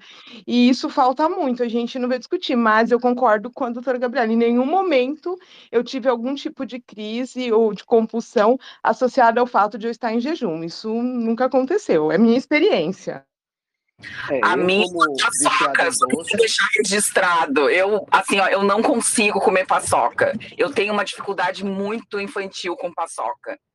Então, não é. E, são, e a paçoca sem açúcar, viu? Não, não, é, é só o amendoim, mas eu tenho uma dificuldade bizarra, assim. Então, não é só o carboidrato especificamente, assim, aquela coisa do, do açúcar em si, né? Mas tem outros alimentos que realmente fazem a gente perder o controle. Eu acho que tem, tem também a ver, né? sabe, Existe, doutora Gabriela? Acho que tem a ver também com, com a questão da, da, da, da do, do, que, do que de emocional a comida suscita né, na, na pessoa. Porque às vezes você tem, é, e eu vivo muito isso com a, minha namorada, que é chefe de cozinha, e um dos da, das, das, das, questões que ela sempre coloca na, na comida dela é aquela comida que abraça, aquela comida que afaga, aquela comida que dá carinho, né? E isso vem lá da nossa infância, né? da mãe que fazia aquele bolo específico e que você comia e que era era, era aquele momento em família, aquela coisa toda. Então, a, a, não sei se a, não sei se a paçoca tem isso para você, né? É, e isso também tem uma relação essa, forte. Essa questão do comfort food é uma coisa que a gente tem que abordar bastante. Eu abordo bastante no consultório, assim, essa coisa da comida que conforta, porque é, é realmente é para mim o conforto é essa questão da compensação. Mas a paçoca, tu sabe que não, na, quando eu era pequena, uh, aqui no Rio Grande do Sul não tinha muito essa cultura da paçoca, sabe? Uh, veio de uns tempos para cá, assim, mas eu tenho uma dificuldade imensa com paçoca, não sei porquê, talvez seja assim, algo antes, né, algo anterior, assim, mas aqui no Rio Grande do Sul a gente não tinha muito essa cultura, assim, da, da, dessas coisas, uh, pelo menos não era mais, era a, a, rapadura que a gente chama aqui, né, eu não sei como é que chama aí no Nordeste, a rapadura do amendoim, mas essa rolha, a paçoquinha da rolha, assim, aquela coisa mais sequinha, assim, a gente não tinha, sabes? E, e dos tempos para cá eu não consigo, eu tenho dificuldade, assim, muita dificuldade. Tanto que às vezes as pacientes são muito sacanas comigo e elas me levam para socar rolha. eu recebo já umas três vezes para socar rolha, porque as pessoas sabem da minha dificuldade e eu acho que ficam me testando. Mas aí eu levo para casa. se, eu, se eu deixar no consultório, não tem condição. Aí eu levo para casa, tá tudo certo que todo mundo come. É verdade, é verdade. Eu tenho, eu tenho essa mesma questão com doces, de uma maneira geral, e ao contrário do que todo mundo fala, é, não foi a moderação que me, me ajudou no controle, né? Porque que todo mundo fala que, é, não, você tem que comer com moderação, essa coisa toda. Não, não foi moderação que me ajudou no controle. O que me ajudou no controle foi abstinência, né? E, e mesmo assim, é fácil de perder o controle.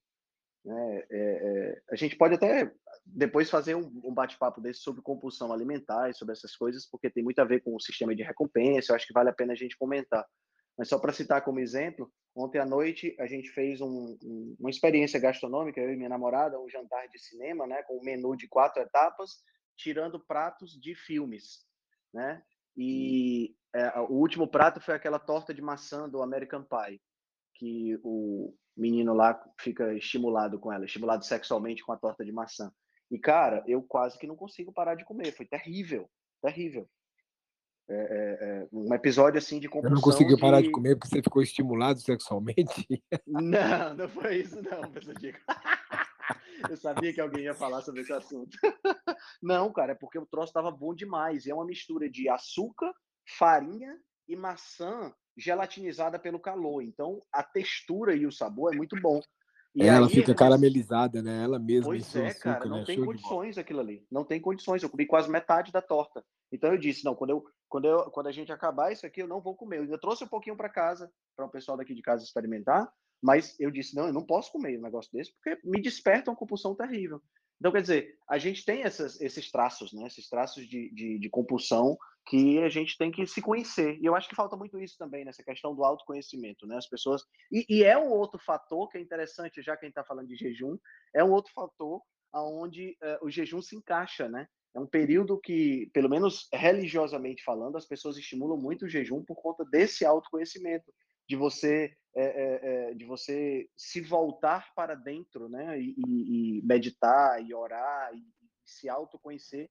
Eu acho que tem também muito disso, né? De, de superação, porque a gente vive num ambiente de abundância alimentar. E você parar de comer é um desafio, principalmente quando você está em casa. Né? Eu vejo aí, por exemplo, o professor Diego, que a esposa não faz dieta carnívora, né? E ele tem que lidar com leite condensado e essas coisas na geladeira, né? Não, não, não é fácil, e principalmente se você estiver em jejum, não é fácil. Né? Precisa ter muita disciplina. Mas ontem a gente estava numa. É, só para te contar, a gente está numa viagem pequena, curta, aqui perto de Brasília, porque ela está de férias. E ontem elas saíram para comer pizza, olha só. Depois passaram para tomar sorvete.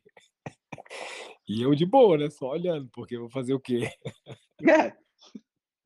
Não inventaram sorvete de carne ainda, né, professor? Cara, ainda não, mas o povo tá num tal de sorvete proteico aí que eu não sei não. Esse povo gosta de, de, de, uma, de um paladar doce. Nunca vi um negócio desse. É, é verdade. O açúcar tem esse apelo realmente.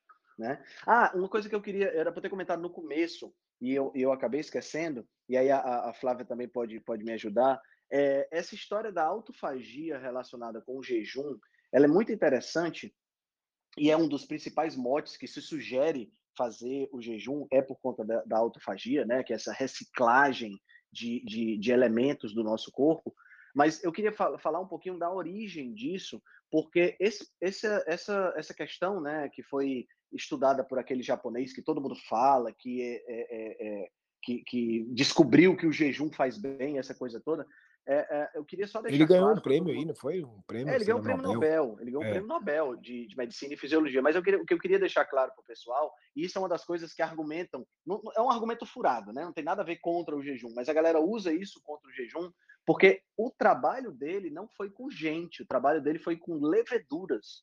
Né? Quer dizer, são é, a levedura de cerveja, Saccharomyces cerevisiae, que é a, mesma usada para fermentação e para fabricação de cerveja, para vinho, essas coisas. E ele usou essas leveduras porque elas se reproduzem muito rápido, então fica fácil de você estudar. Extrapolar isso para a gente, é possível extrapolar e a gente está cada vez mais consciente e verificando que isso realmente acontece. Mas citar assim, ah, o, o, o japonês defende o jejum e ele fez um trabalho que mostrou que o jejum sabe? Aí a, a, a, o pessoal da, da, dieta flexível fica querendo é, dizer que a gente não sabe nada de ciência por conta disso. Então, isso aqui era só um adendo para o pessoal entender que o trabalho dele foi com, com levedura e que a gente tem algum, alguns indícios de que a autofagia realmente acontece em seres humanos, principalmente, como a Flávia falou, em jejuns um pouco maiores, a partir de 18, 20 horas. Né? E o que, é que seria a autofagia, para o pessoal entender? A autofagia ela seria o processo de reciclagem dos constituintes mais velhos que estão é, dentro do nosso corpo. Então, imagine uma célula, né? E essa célula tem, tem organelas, e essas organelas, algumas dessas organelas estão, é, estão velhas, né? Então, organelas que estão uh, funcionando mal, né? O mitocôndria, por exemplo, que não está fazendo, está danificada por conta, de repente, do, do, do mau uso, excesso de ácido linoleico na dieta, alguma coisa do tipo. A pessoa começa a fazer jejum. O que é que vai acontecer? Como a pessoa não está recebendo nutrientes, né? A célula tem que, tem que se voltar para dentro dela mesma para dizer, opa, se eu não estou recebendo nada de fora, então eu tenho que ver o que é que eu tenho aqui dentro que eu posso usar como matéria-prima para me manter vivo. E aí a gente tem o processo de autofagia. Eu ainda não li nada sobre marcadores, e aí eu peço, peço aí a ajuda aos meus colegas médicos que que estão mais à frente aí nesse aspecto, e a Flávia também, que, que estuda bastante sobre essa questão do jejum, eu ainda não vi nada de marcadores de autofagia que dá para ser detectado, sei lá, via sangue, alguma coisa do tipo, para a gente observar a, a, a autofagia na realidade, né? Uh, uh, a gente tem basicamente dois sensores no nosso corpo, um sensor para um estado alimentado, que é a, a gente chama de mTOR, né, que é o, o receptor de rapamicina, e nós temos um sensor para o estado não alimentado, que é a AMPK, que é uma via metabólica que estimula exatamente essa questão da autofagia e tudo mais. Então, uh, eu não conheço nenhum marcador que possa ser utilizado para detecção de autofagia, né, marcador em humanos. Mas a gente sabe que em animais e em seres menores, né, seres uh, como as leveduras e como os vermes, né, que usam muito o Cenohabitidis elegans, que é um, um vermezinho de 8 células, ou é 18 células, se não me engano, que, que, que é utilizado também nessa, nessa experimentação. Você conhece alguma coisa, Flávia, sobre marcadores de autofagia em pessoas, em humanos? Não, não, na verdade não existe. Tem um, um médico americano, Peter Attia, ele fala muito sobre isso. Inclusive, ele faz jejuns de 72 horas todo mês, ele faz o de sete dias trimestralmente, e ele faz lá o de 10 dias uma vez no ano, se não me engano. E ele fala muito no podcast dele que não existe uma forma de, de digamos, de traquear, né, de dimensionar, mensurar esses efeitos, porque cada organismo aí é, é único, né, nessa questão vai, vai ter toda uma predisposição genética, depende das células de cada pessoa, a predisposição para certas doenças, mas acredito que seja um grande campo aí de, de pesquisa, é, é, inclusive na polêmica da live, Henrique, muita gente falou, muitos desses nutris farinheiros, como você disse, eles é. ficaram afirmando que o jejum não trazia nada de diferente de é, quando a gente compara uma boa alimentação, né? Eles, a boa alimentação deles é comer barrinha de cereal a cada três horas. Então, ou, ou seja, restrição calórica. Eles afirmam que o jejum só funciona e ele não é nada mais do que uma restrição calórica. E aí a gente, quando a gente começa a se aprofundar nos estudos, a gente vê que é, não é nada disso, né? Que inclusive alguns efeitos metabólicos só vão acontecer aí depois de 24 horas, depois de 36 horas de jejum, que não você não pode conseguir isso através de uma alimentação, né? É verdade, é verdade. O que, o que me deixa, o que me deixa mais, mais preocupado, sabe, Flávia, quando eu escuto esse tipo de colocação desses nutricionistas, médicos e tudo mais, é exatamente pela falta de prática. Né? Muitas vezes são pessoas que não atendem pessoas, ou quando atendem, são pessoas que não. É, é, ele não indica esse tipo de prática e acaba não tendo experiência própria né, com o assunto. É que eles fecham portas sem ao menos ter a experiência. Né? Eu, eu, eu, você também está fazendo faculdade de nutrição e eu estou concluindo agora esse ano e eu encaro o nutricionista como uma, um, um, eu penso, eu sou, eu sou meio nerd nesse aspecto, então eu gosto muito de história em quadrinho e eu penso que o nutricionista ele é que nem o Batman com o cinto de ferramentas dele, entendeu? E cada uma dessas ferramentas ele vai utilizar no momento certo. Então eu tenho no meu cinto de, de, de utilidades eu tenho é, jejum, eu tenho dieta cetogênica, eu tenho low carb, eu tenho é, é, low fat, eu tenho comer de 3 em 3 horas, eu tenho, sabe, eu tenho todas essas ferramentas. Lógico, eu tenho as ferramentas que eu prefiro, que se adequam a mais casos e tudo mais. No meu caso, por exemplo, é, eu já me, familiarizo muito com a questão da dieta cetogênica, com a questão do jejum, low carb, isso é, são as ferramentas que, que, que mais me, me agradam. Mas assim, às vezes você vai ter eh, você vai ter situações onde você vai ter que trabalhar com uma dieta low fat, por exemplo. É possível isso acontecer, claro que é. E é, é, é importante, na minha mentalidade, é importante que o nutricionista ele tenha conhecimento das ferramentas. Quando você se priva de uma ferramenta e simplesmente ignora que aquela ferramenta existe ou não aplica na prática, então você não tem nem como coletar dados, nem que seja para sua própria experiência prática, entendeu? E, e, e, aí fica nessa, nessa, nessa briguinha que não faz sentido, né? É, exatamente. Inclusive, tem até um, um, um nutricionista da, da linha funcional, você deve se conhecer, o Gabriel de Carvalho. Sim, conheço. Digamos que ele está começando a falar do jejum como uma estratégia. Que ele, ele realmente é um nutricionista que vai à frente, né, da grande maioria. Ele é muito estudioso, mesmo sendo dessa linha mais tradicional da nutrição. E ele já tem falado, já tem até cursos sobre sobre jejum. Ele tem falado que o jejum é, é, tão bom quanto a restrição calórica, em alguns casos muito melhor. Daí o que ele tem começado a tentar explicar para os profissionais é que o jejum sim é uma, pode ser uma ferramenta viável, em que em muitos casos pode ser melhor, mas é, daí ele fala que ele é rebaixado, né? Antes da pessoa saber qualquer coisa, ela vai dizer, não, jejum não existe.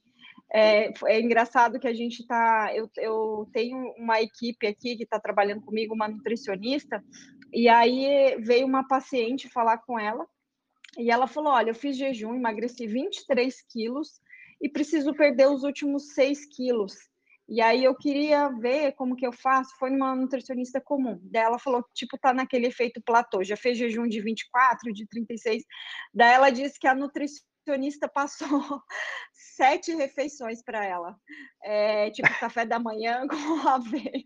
Ela pensou, meu Deus, eu perdi 23 quilos, vou ganhar no mínimo 10, né, com essa dieta. Então, assim, a nutricionista não escutou o que ela falou, não, não, não entendeu a o estilo de vida que ela falou que trabalha em hospital, trabalha em, em plantões e que ela não tem essa disponibilidade de comer várias vezes ao dia, nem se ela quisesse.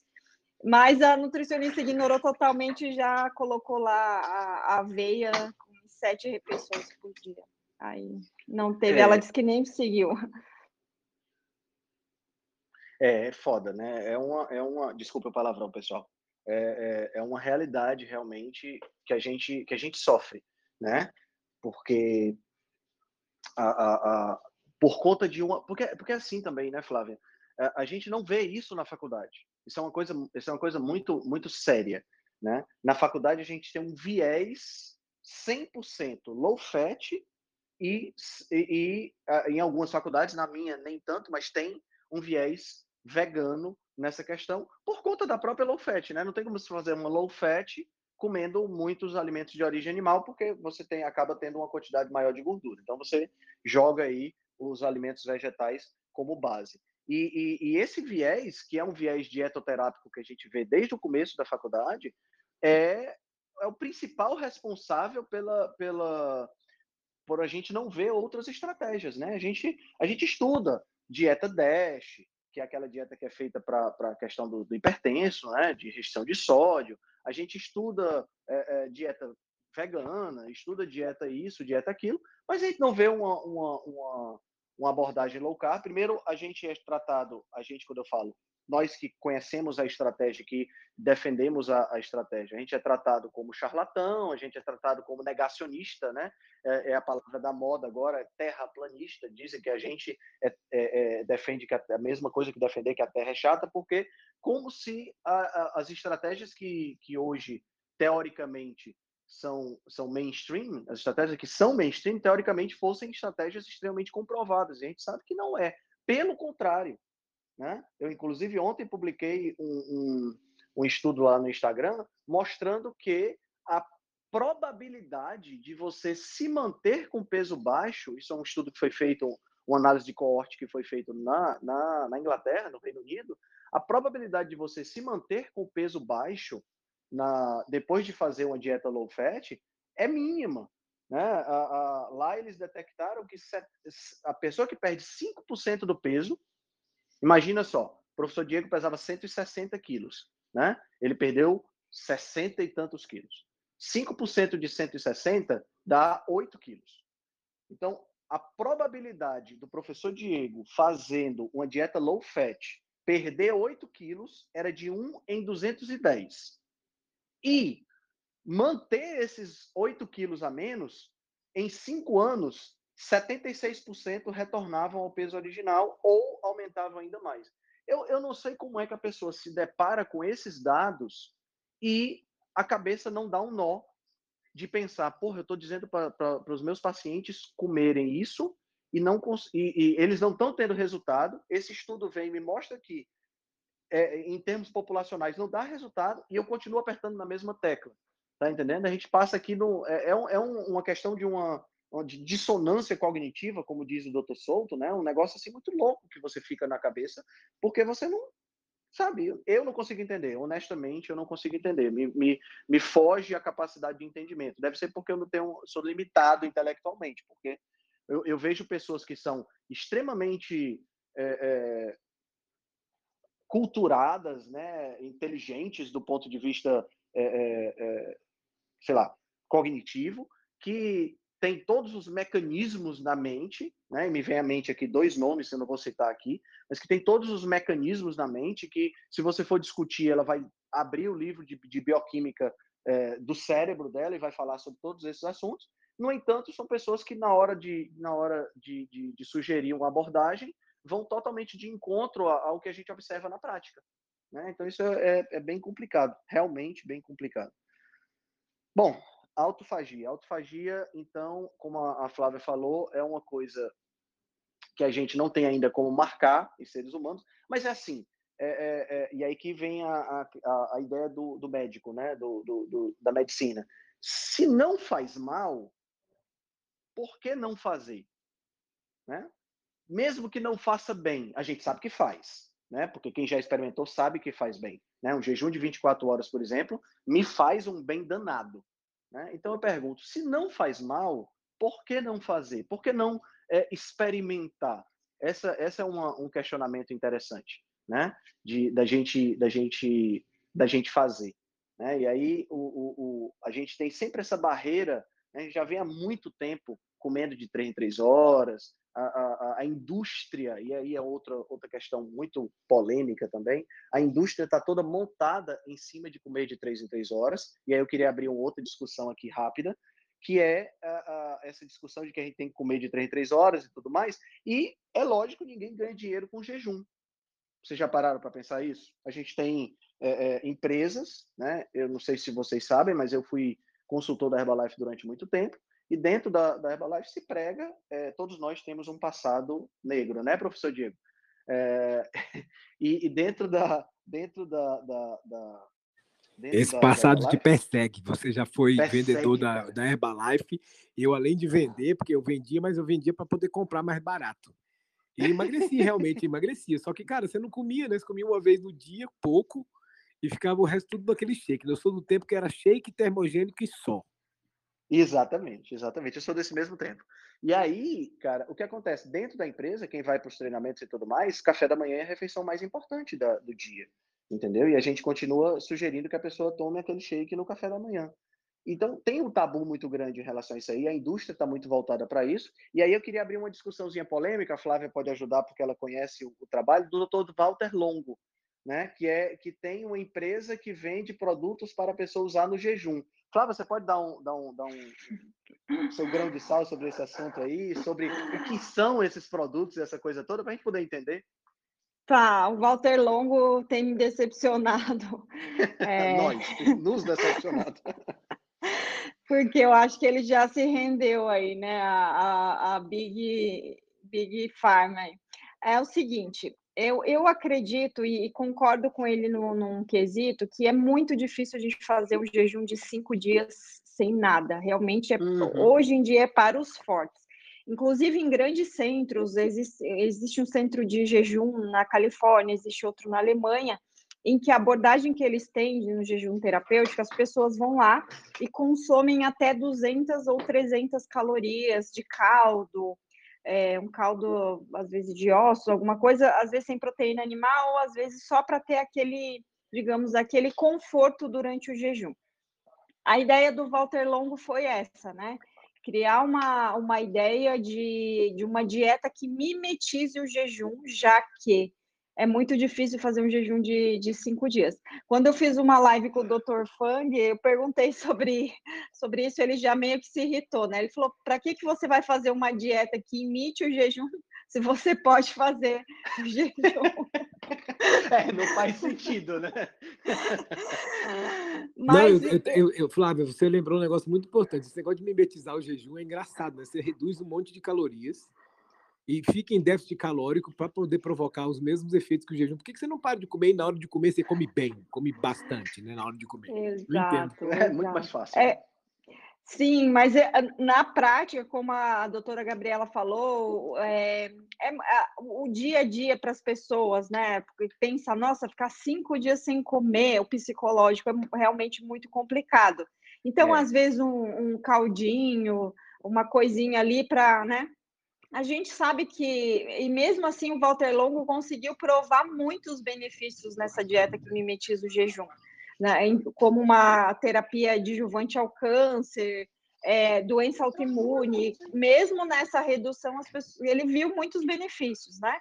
Então, imagina o jejum por si só. É porque a gente sabe que estudos mais aprofundados, né, estudos randomizados, controlados, é muito eh, tem que ser financiado, né? Então, por que, por que haveria interesse de financiar um estudo para colocar as pessoas a ficar sem comer para provar o quê, né? Qual seria o intuito comercial nisso? Quase não, né? É verdade. A gente não consegue Flávia, esse viés. Oi. Na minha experiência, como é que eu faço no consultório em relação a isso, assim? Uh, na primeira consulta, eu vou dar a, a, o, meu, o, meu, depoimento porque eu acho que talvez possa incentivar alguém que trabalha, enfim. Eu sempre passo uh, uma, vamos dizer assim, um, uma lista de, vamos assim, de receitas, tá? Só para dar um, para brilhar o olho da pessoa para ver que ela não vai ficar sem comer nada, né? E na primeira receita é um caldo de ossos. O que, que eu quero com isso? Que talvez esse paciente entenda que possa ser substituído uma refeição, ou o café da manhã, ou a janta, dependendo do metabolismo dessa pessoa e da, da, da vontade dela, de utilizar o caldo de osso nessa refeição. E assim estimular, vamos dizer assim, um, um jejum, um mimetismo de jejum, né? Uh, que a pessoa começa a perceber que ela consegue ficar sem comer algo sólido e, ao mesmo tempo, fazer um período sem uma quantidade calórica importante e consegue começar a pensar de que a, o alimento não é necessário de três em três horas, de que essa pessoa consegue uh, assimil, começar a assimilar que existe o jejum, vamos dizer assim. Porque eu acho que no início é muito difícil, como a gente disse, mas uh, é o que eu faço. E alguns pacientes fazem o caldo de osso, adoram o caldo de osso e começam a perguntar sobre. E é assim que eu introduzo o jejum dentro da minha prática clínica no consultório. Então, uh, eu acredito muito nisso. Assim, essa coisa do jejum calórico, que eles dizem do jejum metabólico, eu faço é um jejum metabólico, vamos dizer assim. Uh, dentro do, do que cada paciente tem, porque existe a individualidade, que é aquilo que eu falo, que eu falo, né, Flávia?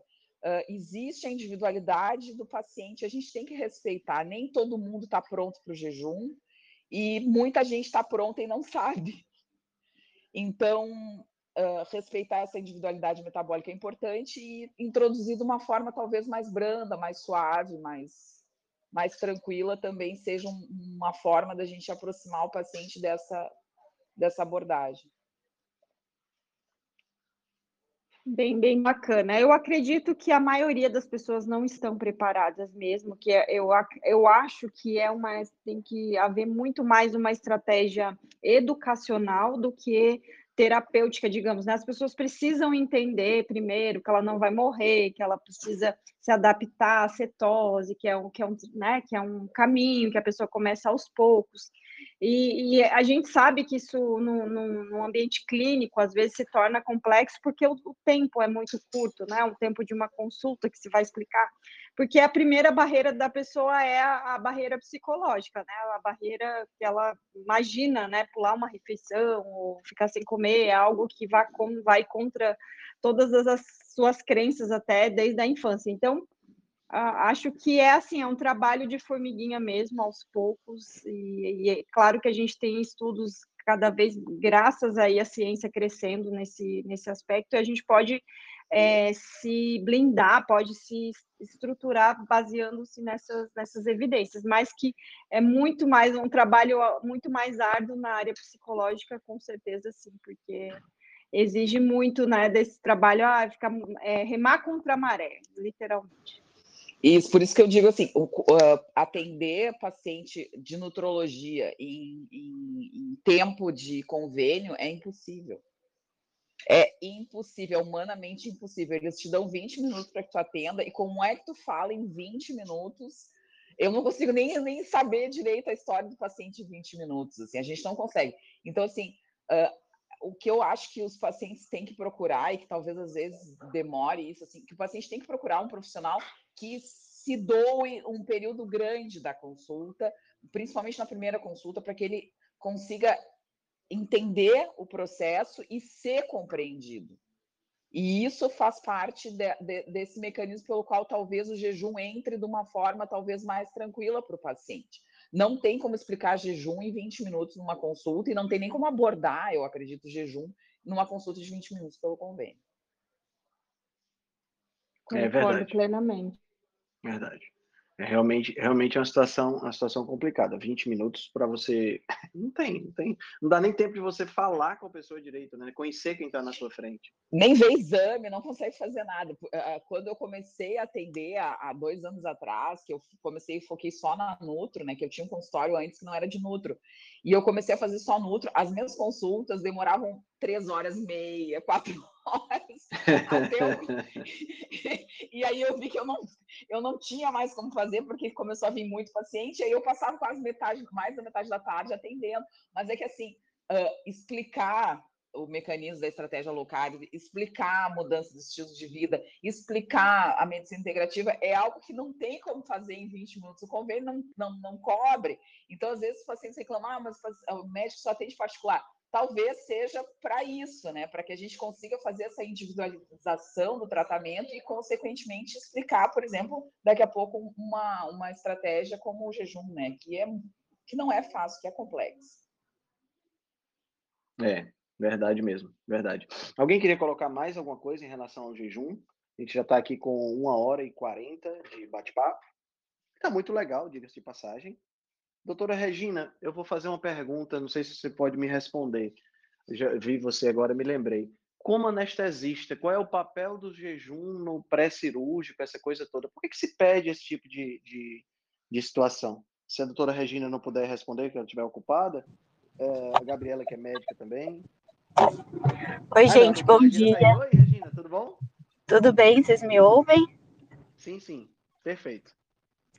Eu, eu até ia falar isso, sobre isso mais cedo, mas aí eu fiquei ouvindo vocês e acabei não mencionando. É, o jejum cirúrgico é algo que é assim para cirurgias eletivas, né? Quando não é uma cirurgia de emergência, de urgência, uma cirurgia marcada, é algo que é uma condição sine qua non, né? A gente tem que ter para a segurança do paciente pelo menos oito horas de jejum. E todo dia quando eu vou conversar com os pacientes do, do cirúrgico e eu pergunto: Ah, bom dia, tudo bem? A primeira coisa que eles respondem para mim: Ah, eu tô morrendo de fome. E é muito interessante, né? Porque oito horas de jejum, quem tá aqui sabe, né? A gente nem considera jejum, né? É uma coisa normal ali. E a Regina, pessoa... você falando isso aí, só para te interromper aí, é engraçado quando a pessoa vai fazer um exame também de manhã, que tem que ir em jejum. Exato. O desespero dela para pegar aquele pão de queijo com aquele café lá depois de tirar o sangue. Uhum. É, é, chega a ser risível. Aquele né? pacotinho, né, de biscoito, aquele suco de caixinha. Para os meus pacientes que vão fazer exame, eles sempre me perguntam: ai, doutora, e depois do exame, o que, que eu vou poder comer ali que me oferecem? Eu digo: nada, água, porque ali não tem nada, né, que presta, não dá para salvar nada.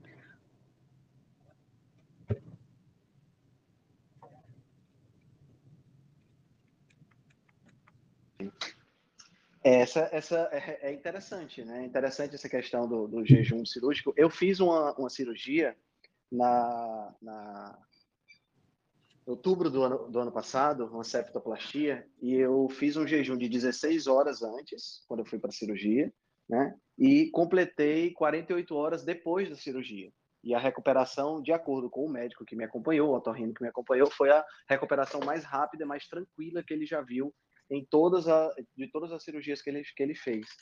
E, e, acaba sendo interessante, né? Porque a Regina falou oito horas, não é isso, Regina? E eu fiz 16 isso, antes da cirurgia. Muito tranquilo, muito tranquilo. É, não, e assim, os pacientes reclamam de estar morrendo de fome. Então a gente vê, ninguém morre de fome em oito horas sem comer, né? Mas você vê esse apego Exato. emocional, né? Aí, aí, entra essa história emocional também. Eles estão nervosos porque vão fazer um, um, um procedimento cirúrgico, então teria aquele apego a estar mastigando alguma coisa, né? Para a gente ver como, como isso tudo é um, uma coisa muito emocional também. É, sem dúvida, sem dúvida. Muito interessante isso aí. Alguém tem mais alguma colocação, pessoal, a fazer? Doutor Emílio Pacheco, você pode compartilhar com a gente sua experiência com o jejum? Doutor Emílio, é, foi meu aluno, doutor Emílio. Nossa senhora, eu tô ficando velho mesmo. Tudo bem, Henrique? Você me escuta? Tudo bom, doutor Emílio. Como é que estão as coisas, cara? Tudo bem, tudo bem. Meu professor, né, de biologia. das turmas especiais lá do GEL. Exato, é, que legal, cara. Seja bem-vindo. Bom dia, eu sou médico de família. Estou é, trabalhando com, com low carb e jejum desde 2015. É, eu fiz meu, meu primeiro jejum de 24 horas lendo o livro do, do Jason Fung, o Obesity Code. É, eu, eu acho assim que eu concordo com tudo que vocês, vocês falaram sobre, sobre o jejum é, que o melhor é ficar sem comer, né? Às vezes a gente fica pensando na, na fast, fast mimicking diet. Só um minutinho.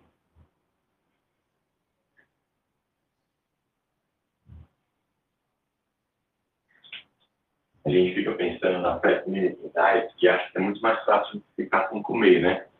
Mas é, o Dr. Bomeni, ele coloca isso, assim, que às vezes é, é mais, é mais interessante o paciente tem uma possibilidade de comer algo, nem que ele não precise comer algo, é, do que propriamente é, encarar o jejum como a gente acha que deve ser, né? sem comer, sem comer nada.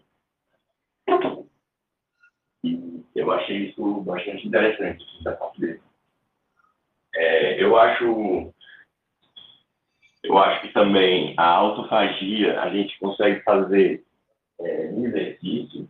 Né? A gente fala muito do jejum como autofagia. Eu estava assistindo uma live do, do Ted Nyman, e ele falava que no exercício físico também é, se consegue muita, muita autofagia, né? A gente fica muito associado com o jejum. É... E eu sou, eu sou um entusiasta do jejum. E queria perguntar, queria perguntar, Henrique, é, para você sobre essa, essa periodicidade de fazer um jejum mais longo, né? Você fazia um jejum de 72 horas por mês e tal. O, o, o Peter Ack, ele gosta de fazer um jejum de seis dias né, por, mês, por mês, eu acho. Eu não sei se é por mês, e aí é, queria saber a opinião de vocês sobre, sobre o emprego desses jejuns maiores. É, e é isso, Henrique. As pessoas que, as pessoas que ficam, é, é, que já chegam na, na, consulta entusiasmadas com o jejum, é, eu já falo na primeira consulta, mas é, geralmente eu guardo um pouco o jejum para a segunda, terceira consulta, é, porque eu acho que assusta um pouco, né? Assusta um pouco as pessoas a, a questão do jejum. Elas ficam é, com um pouco de medo e tal. E a gente sabe que é uma extensão natural de low carb, né? Que, que começa low carb, que experimenta a saciedade low carb, vai tendo curiosidade para jejuar, né? Então, acho que é, é mesmo a primeira coisa a se fazer, melhorar a qualidade nutricional, que eu acho que o jejum vai ser uma extensão. É, e, e, eu me abri um pouco para essa ideia, sabe, da, da de, do 5 para 2, né? De, é, de 5 para 2, é, 5 para 2 diet, né? Você tem uma dieta é, low carb, 5 dias, e dois dias você tem um jejum uma mímica, né? Fast Mimicking Diet. Eu acho, eu acho interessante. O Dr. Souto e o Dr. Bomenin, eles abrem bastante essa possibilidade, porque eles falaram isso, que o paciente se sente seguro, assim, de poder comer. Não é que eles vão comer no dia do jejum, mas eles podem comer. E só o fato de saber que é, é, há aquela bengala já deixa os pacientes mais é, seguros, né?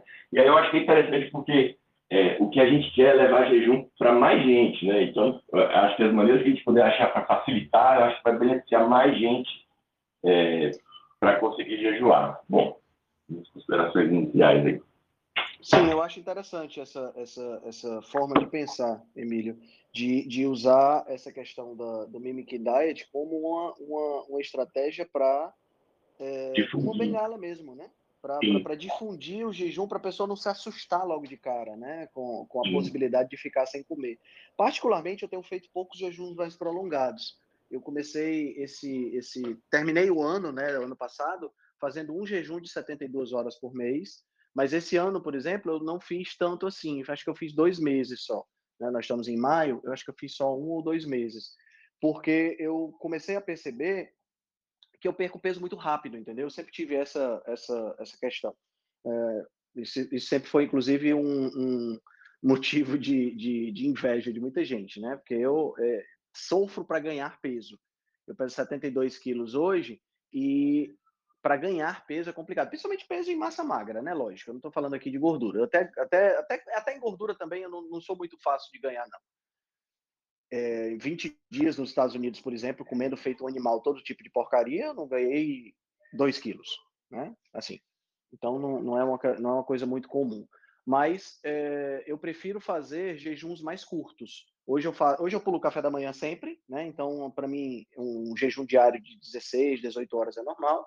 E, vez por outra, eu faço um de 24 horas, uh, assim, sem muita periodicidade. Né? Eu não sei como é que o pessoal faz aí, não sei se o professor Diego atualmente está fazendo jejum, a Flávia, como é que ela faz. Eu sei que a Flávia faz essa questão de pular o café da manhã, ela falou no começo da, da live, né? É, qual é a tua opinião, Flávia, sobre esses jejuns mais prolongados, assim, e sobre essa, essa dieta 5 por 2 é, eu acho que é uma forma excelente para manutenção, né? Igual você faz, você não tem mais objetivo de perda de peso.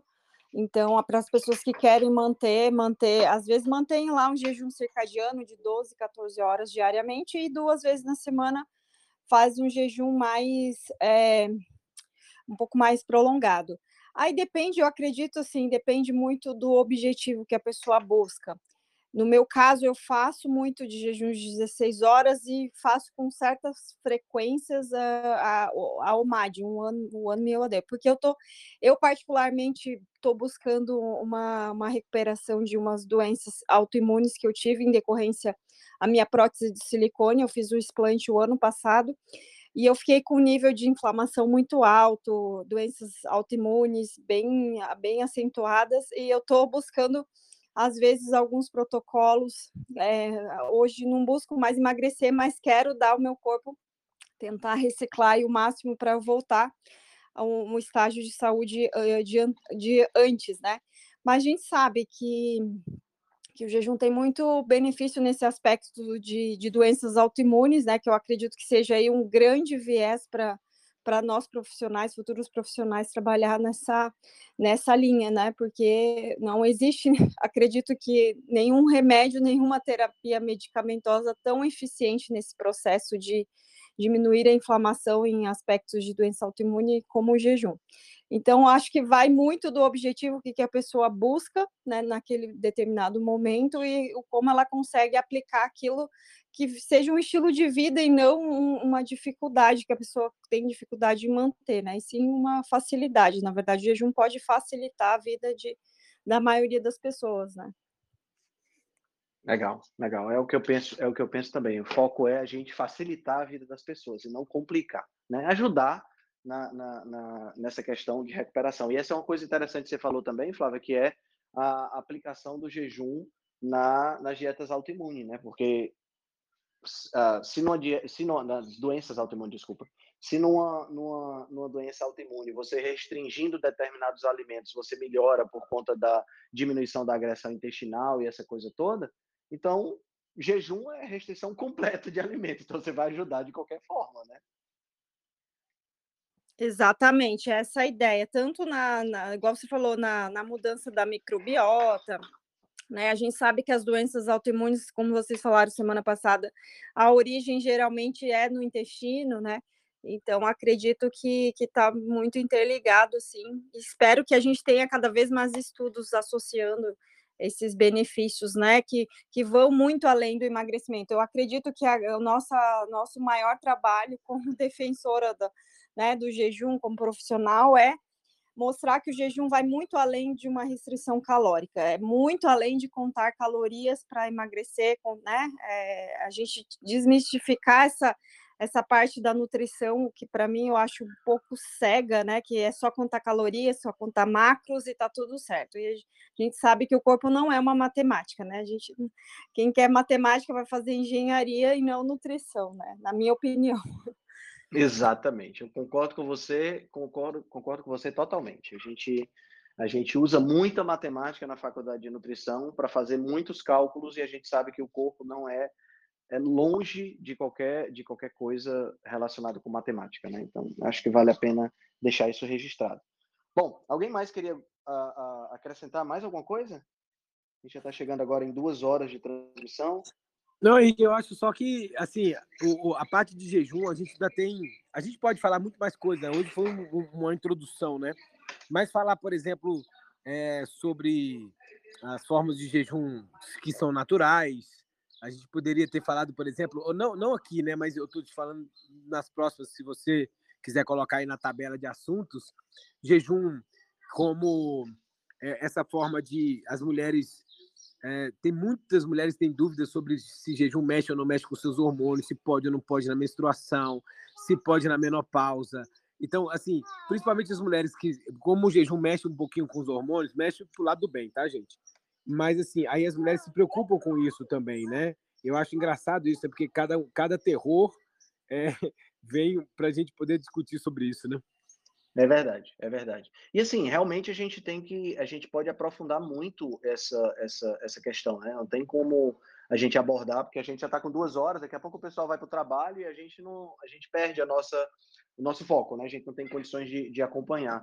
E realmente dá para a gente abordar muito mais coisas e a gente pode voltar a falar sobre o tema, né? E, e sobre essa questão. O canal, pessoal, aqui ele é um canal aberto, tá? Então, sempre que vocês quiserem fazer qualquer pergunta, tirar qualquer, qualquer dúvida, vocês estão, ficam completamente à vontade. Tem uma, uma ferramenta aí que é de levantar a mãozinha e vocês podem perguntar.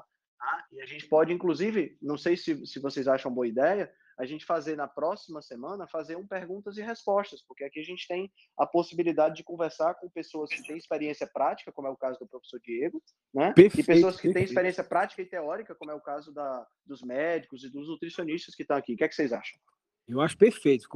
Vai ficar lindo semana que vem, velho. Pronto. Então ficamos, ficamos assim. Pessoal, eu queria agradecer a participação de todos vocês, agradecer a participação de todo mundo que deu a sua opinião e falou, agradecer a todo mundo que escutou a gente, né? Divulguem o canal, tem um link do canal que é t.me barra rebelião saudável, tá? Sem os acentos, lógico. Então divulguem, divulguem o canal para a gente poder fazer crescer. A gente chegou em 500 pessoas essa semana, então estou muito feliz. Mas eu acho que a gente, se a gente divulgar um pouquinho, a gente consegue bater as mil pessoas para escutar essas perguntas e respostas no próxima semana. Não sei o que, é que vocês acham. Tá? Então, muito obrigado por, pra, pela participação de todos. Obrigado, gente. Obrigado. E vamos dobrar essa meta aí. Vai ser show de bola. Bora, junto! Show de bola, Diego. Obrigado. Obrigado, Flávio. Obrigado, doutor Emílio. Obrigado, Regina. Obrigado, doutora Gabriela. Joelma. Tá, até. Tchau, tchau. Tchau, tchau, gente. Bom dia. Semana que vem. Bom dia. Ah, lembrando que o bate-papo fica tchau. gravado, tá? Tchau, tchau.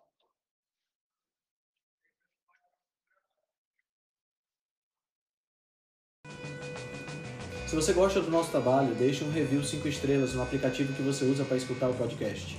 Você pode deixar um review 5 estrelas e pode também deixar lá o seu elogio, a sua sugestão ou a sua crítica.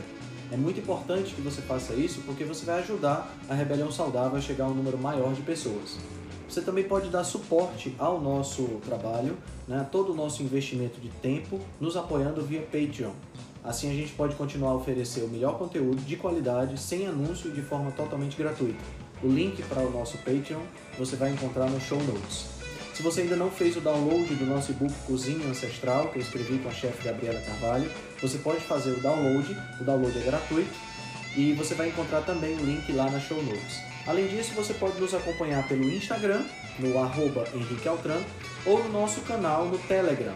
Lá pelo Telegram a gente consegue colocar para você artigos, eh, PDFs, imagens, fazer enquetes e fazer um trabalho bem mais aprofundado do que nós fazemos no Instagram.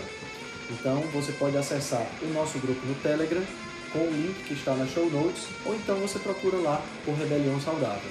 Nós temos também um canal no YouTube e um canal no IGTV, onde todos os vídeos das lives e os vídeos dos podcasts são gravados e você pode assistir na, no conforto da sua casa. Eu agradeço demais a atenção de vocês e espero que a gente se encontre no próximo podcast.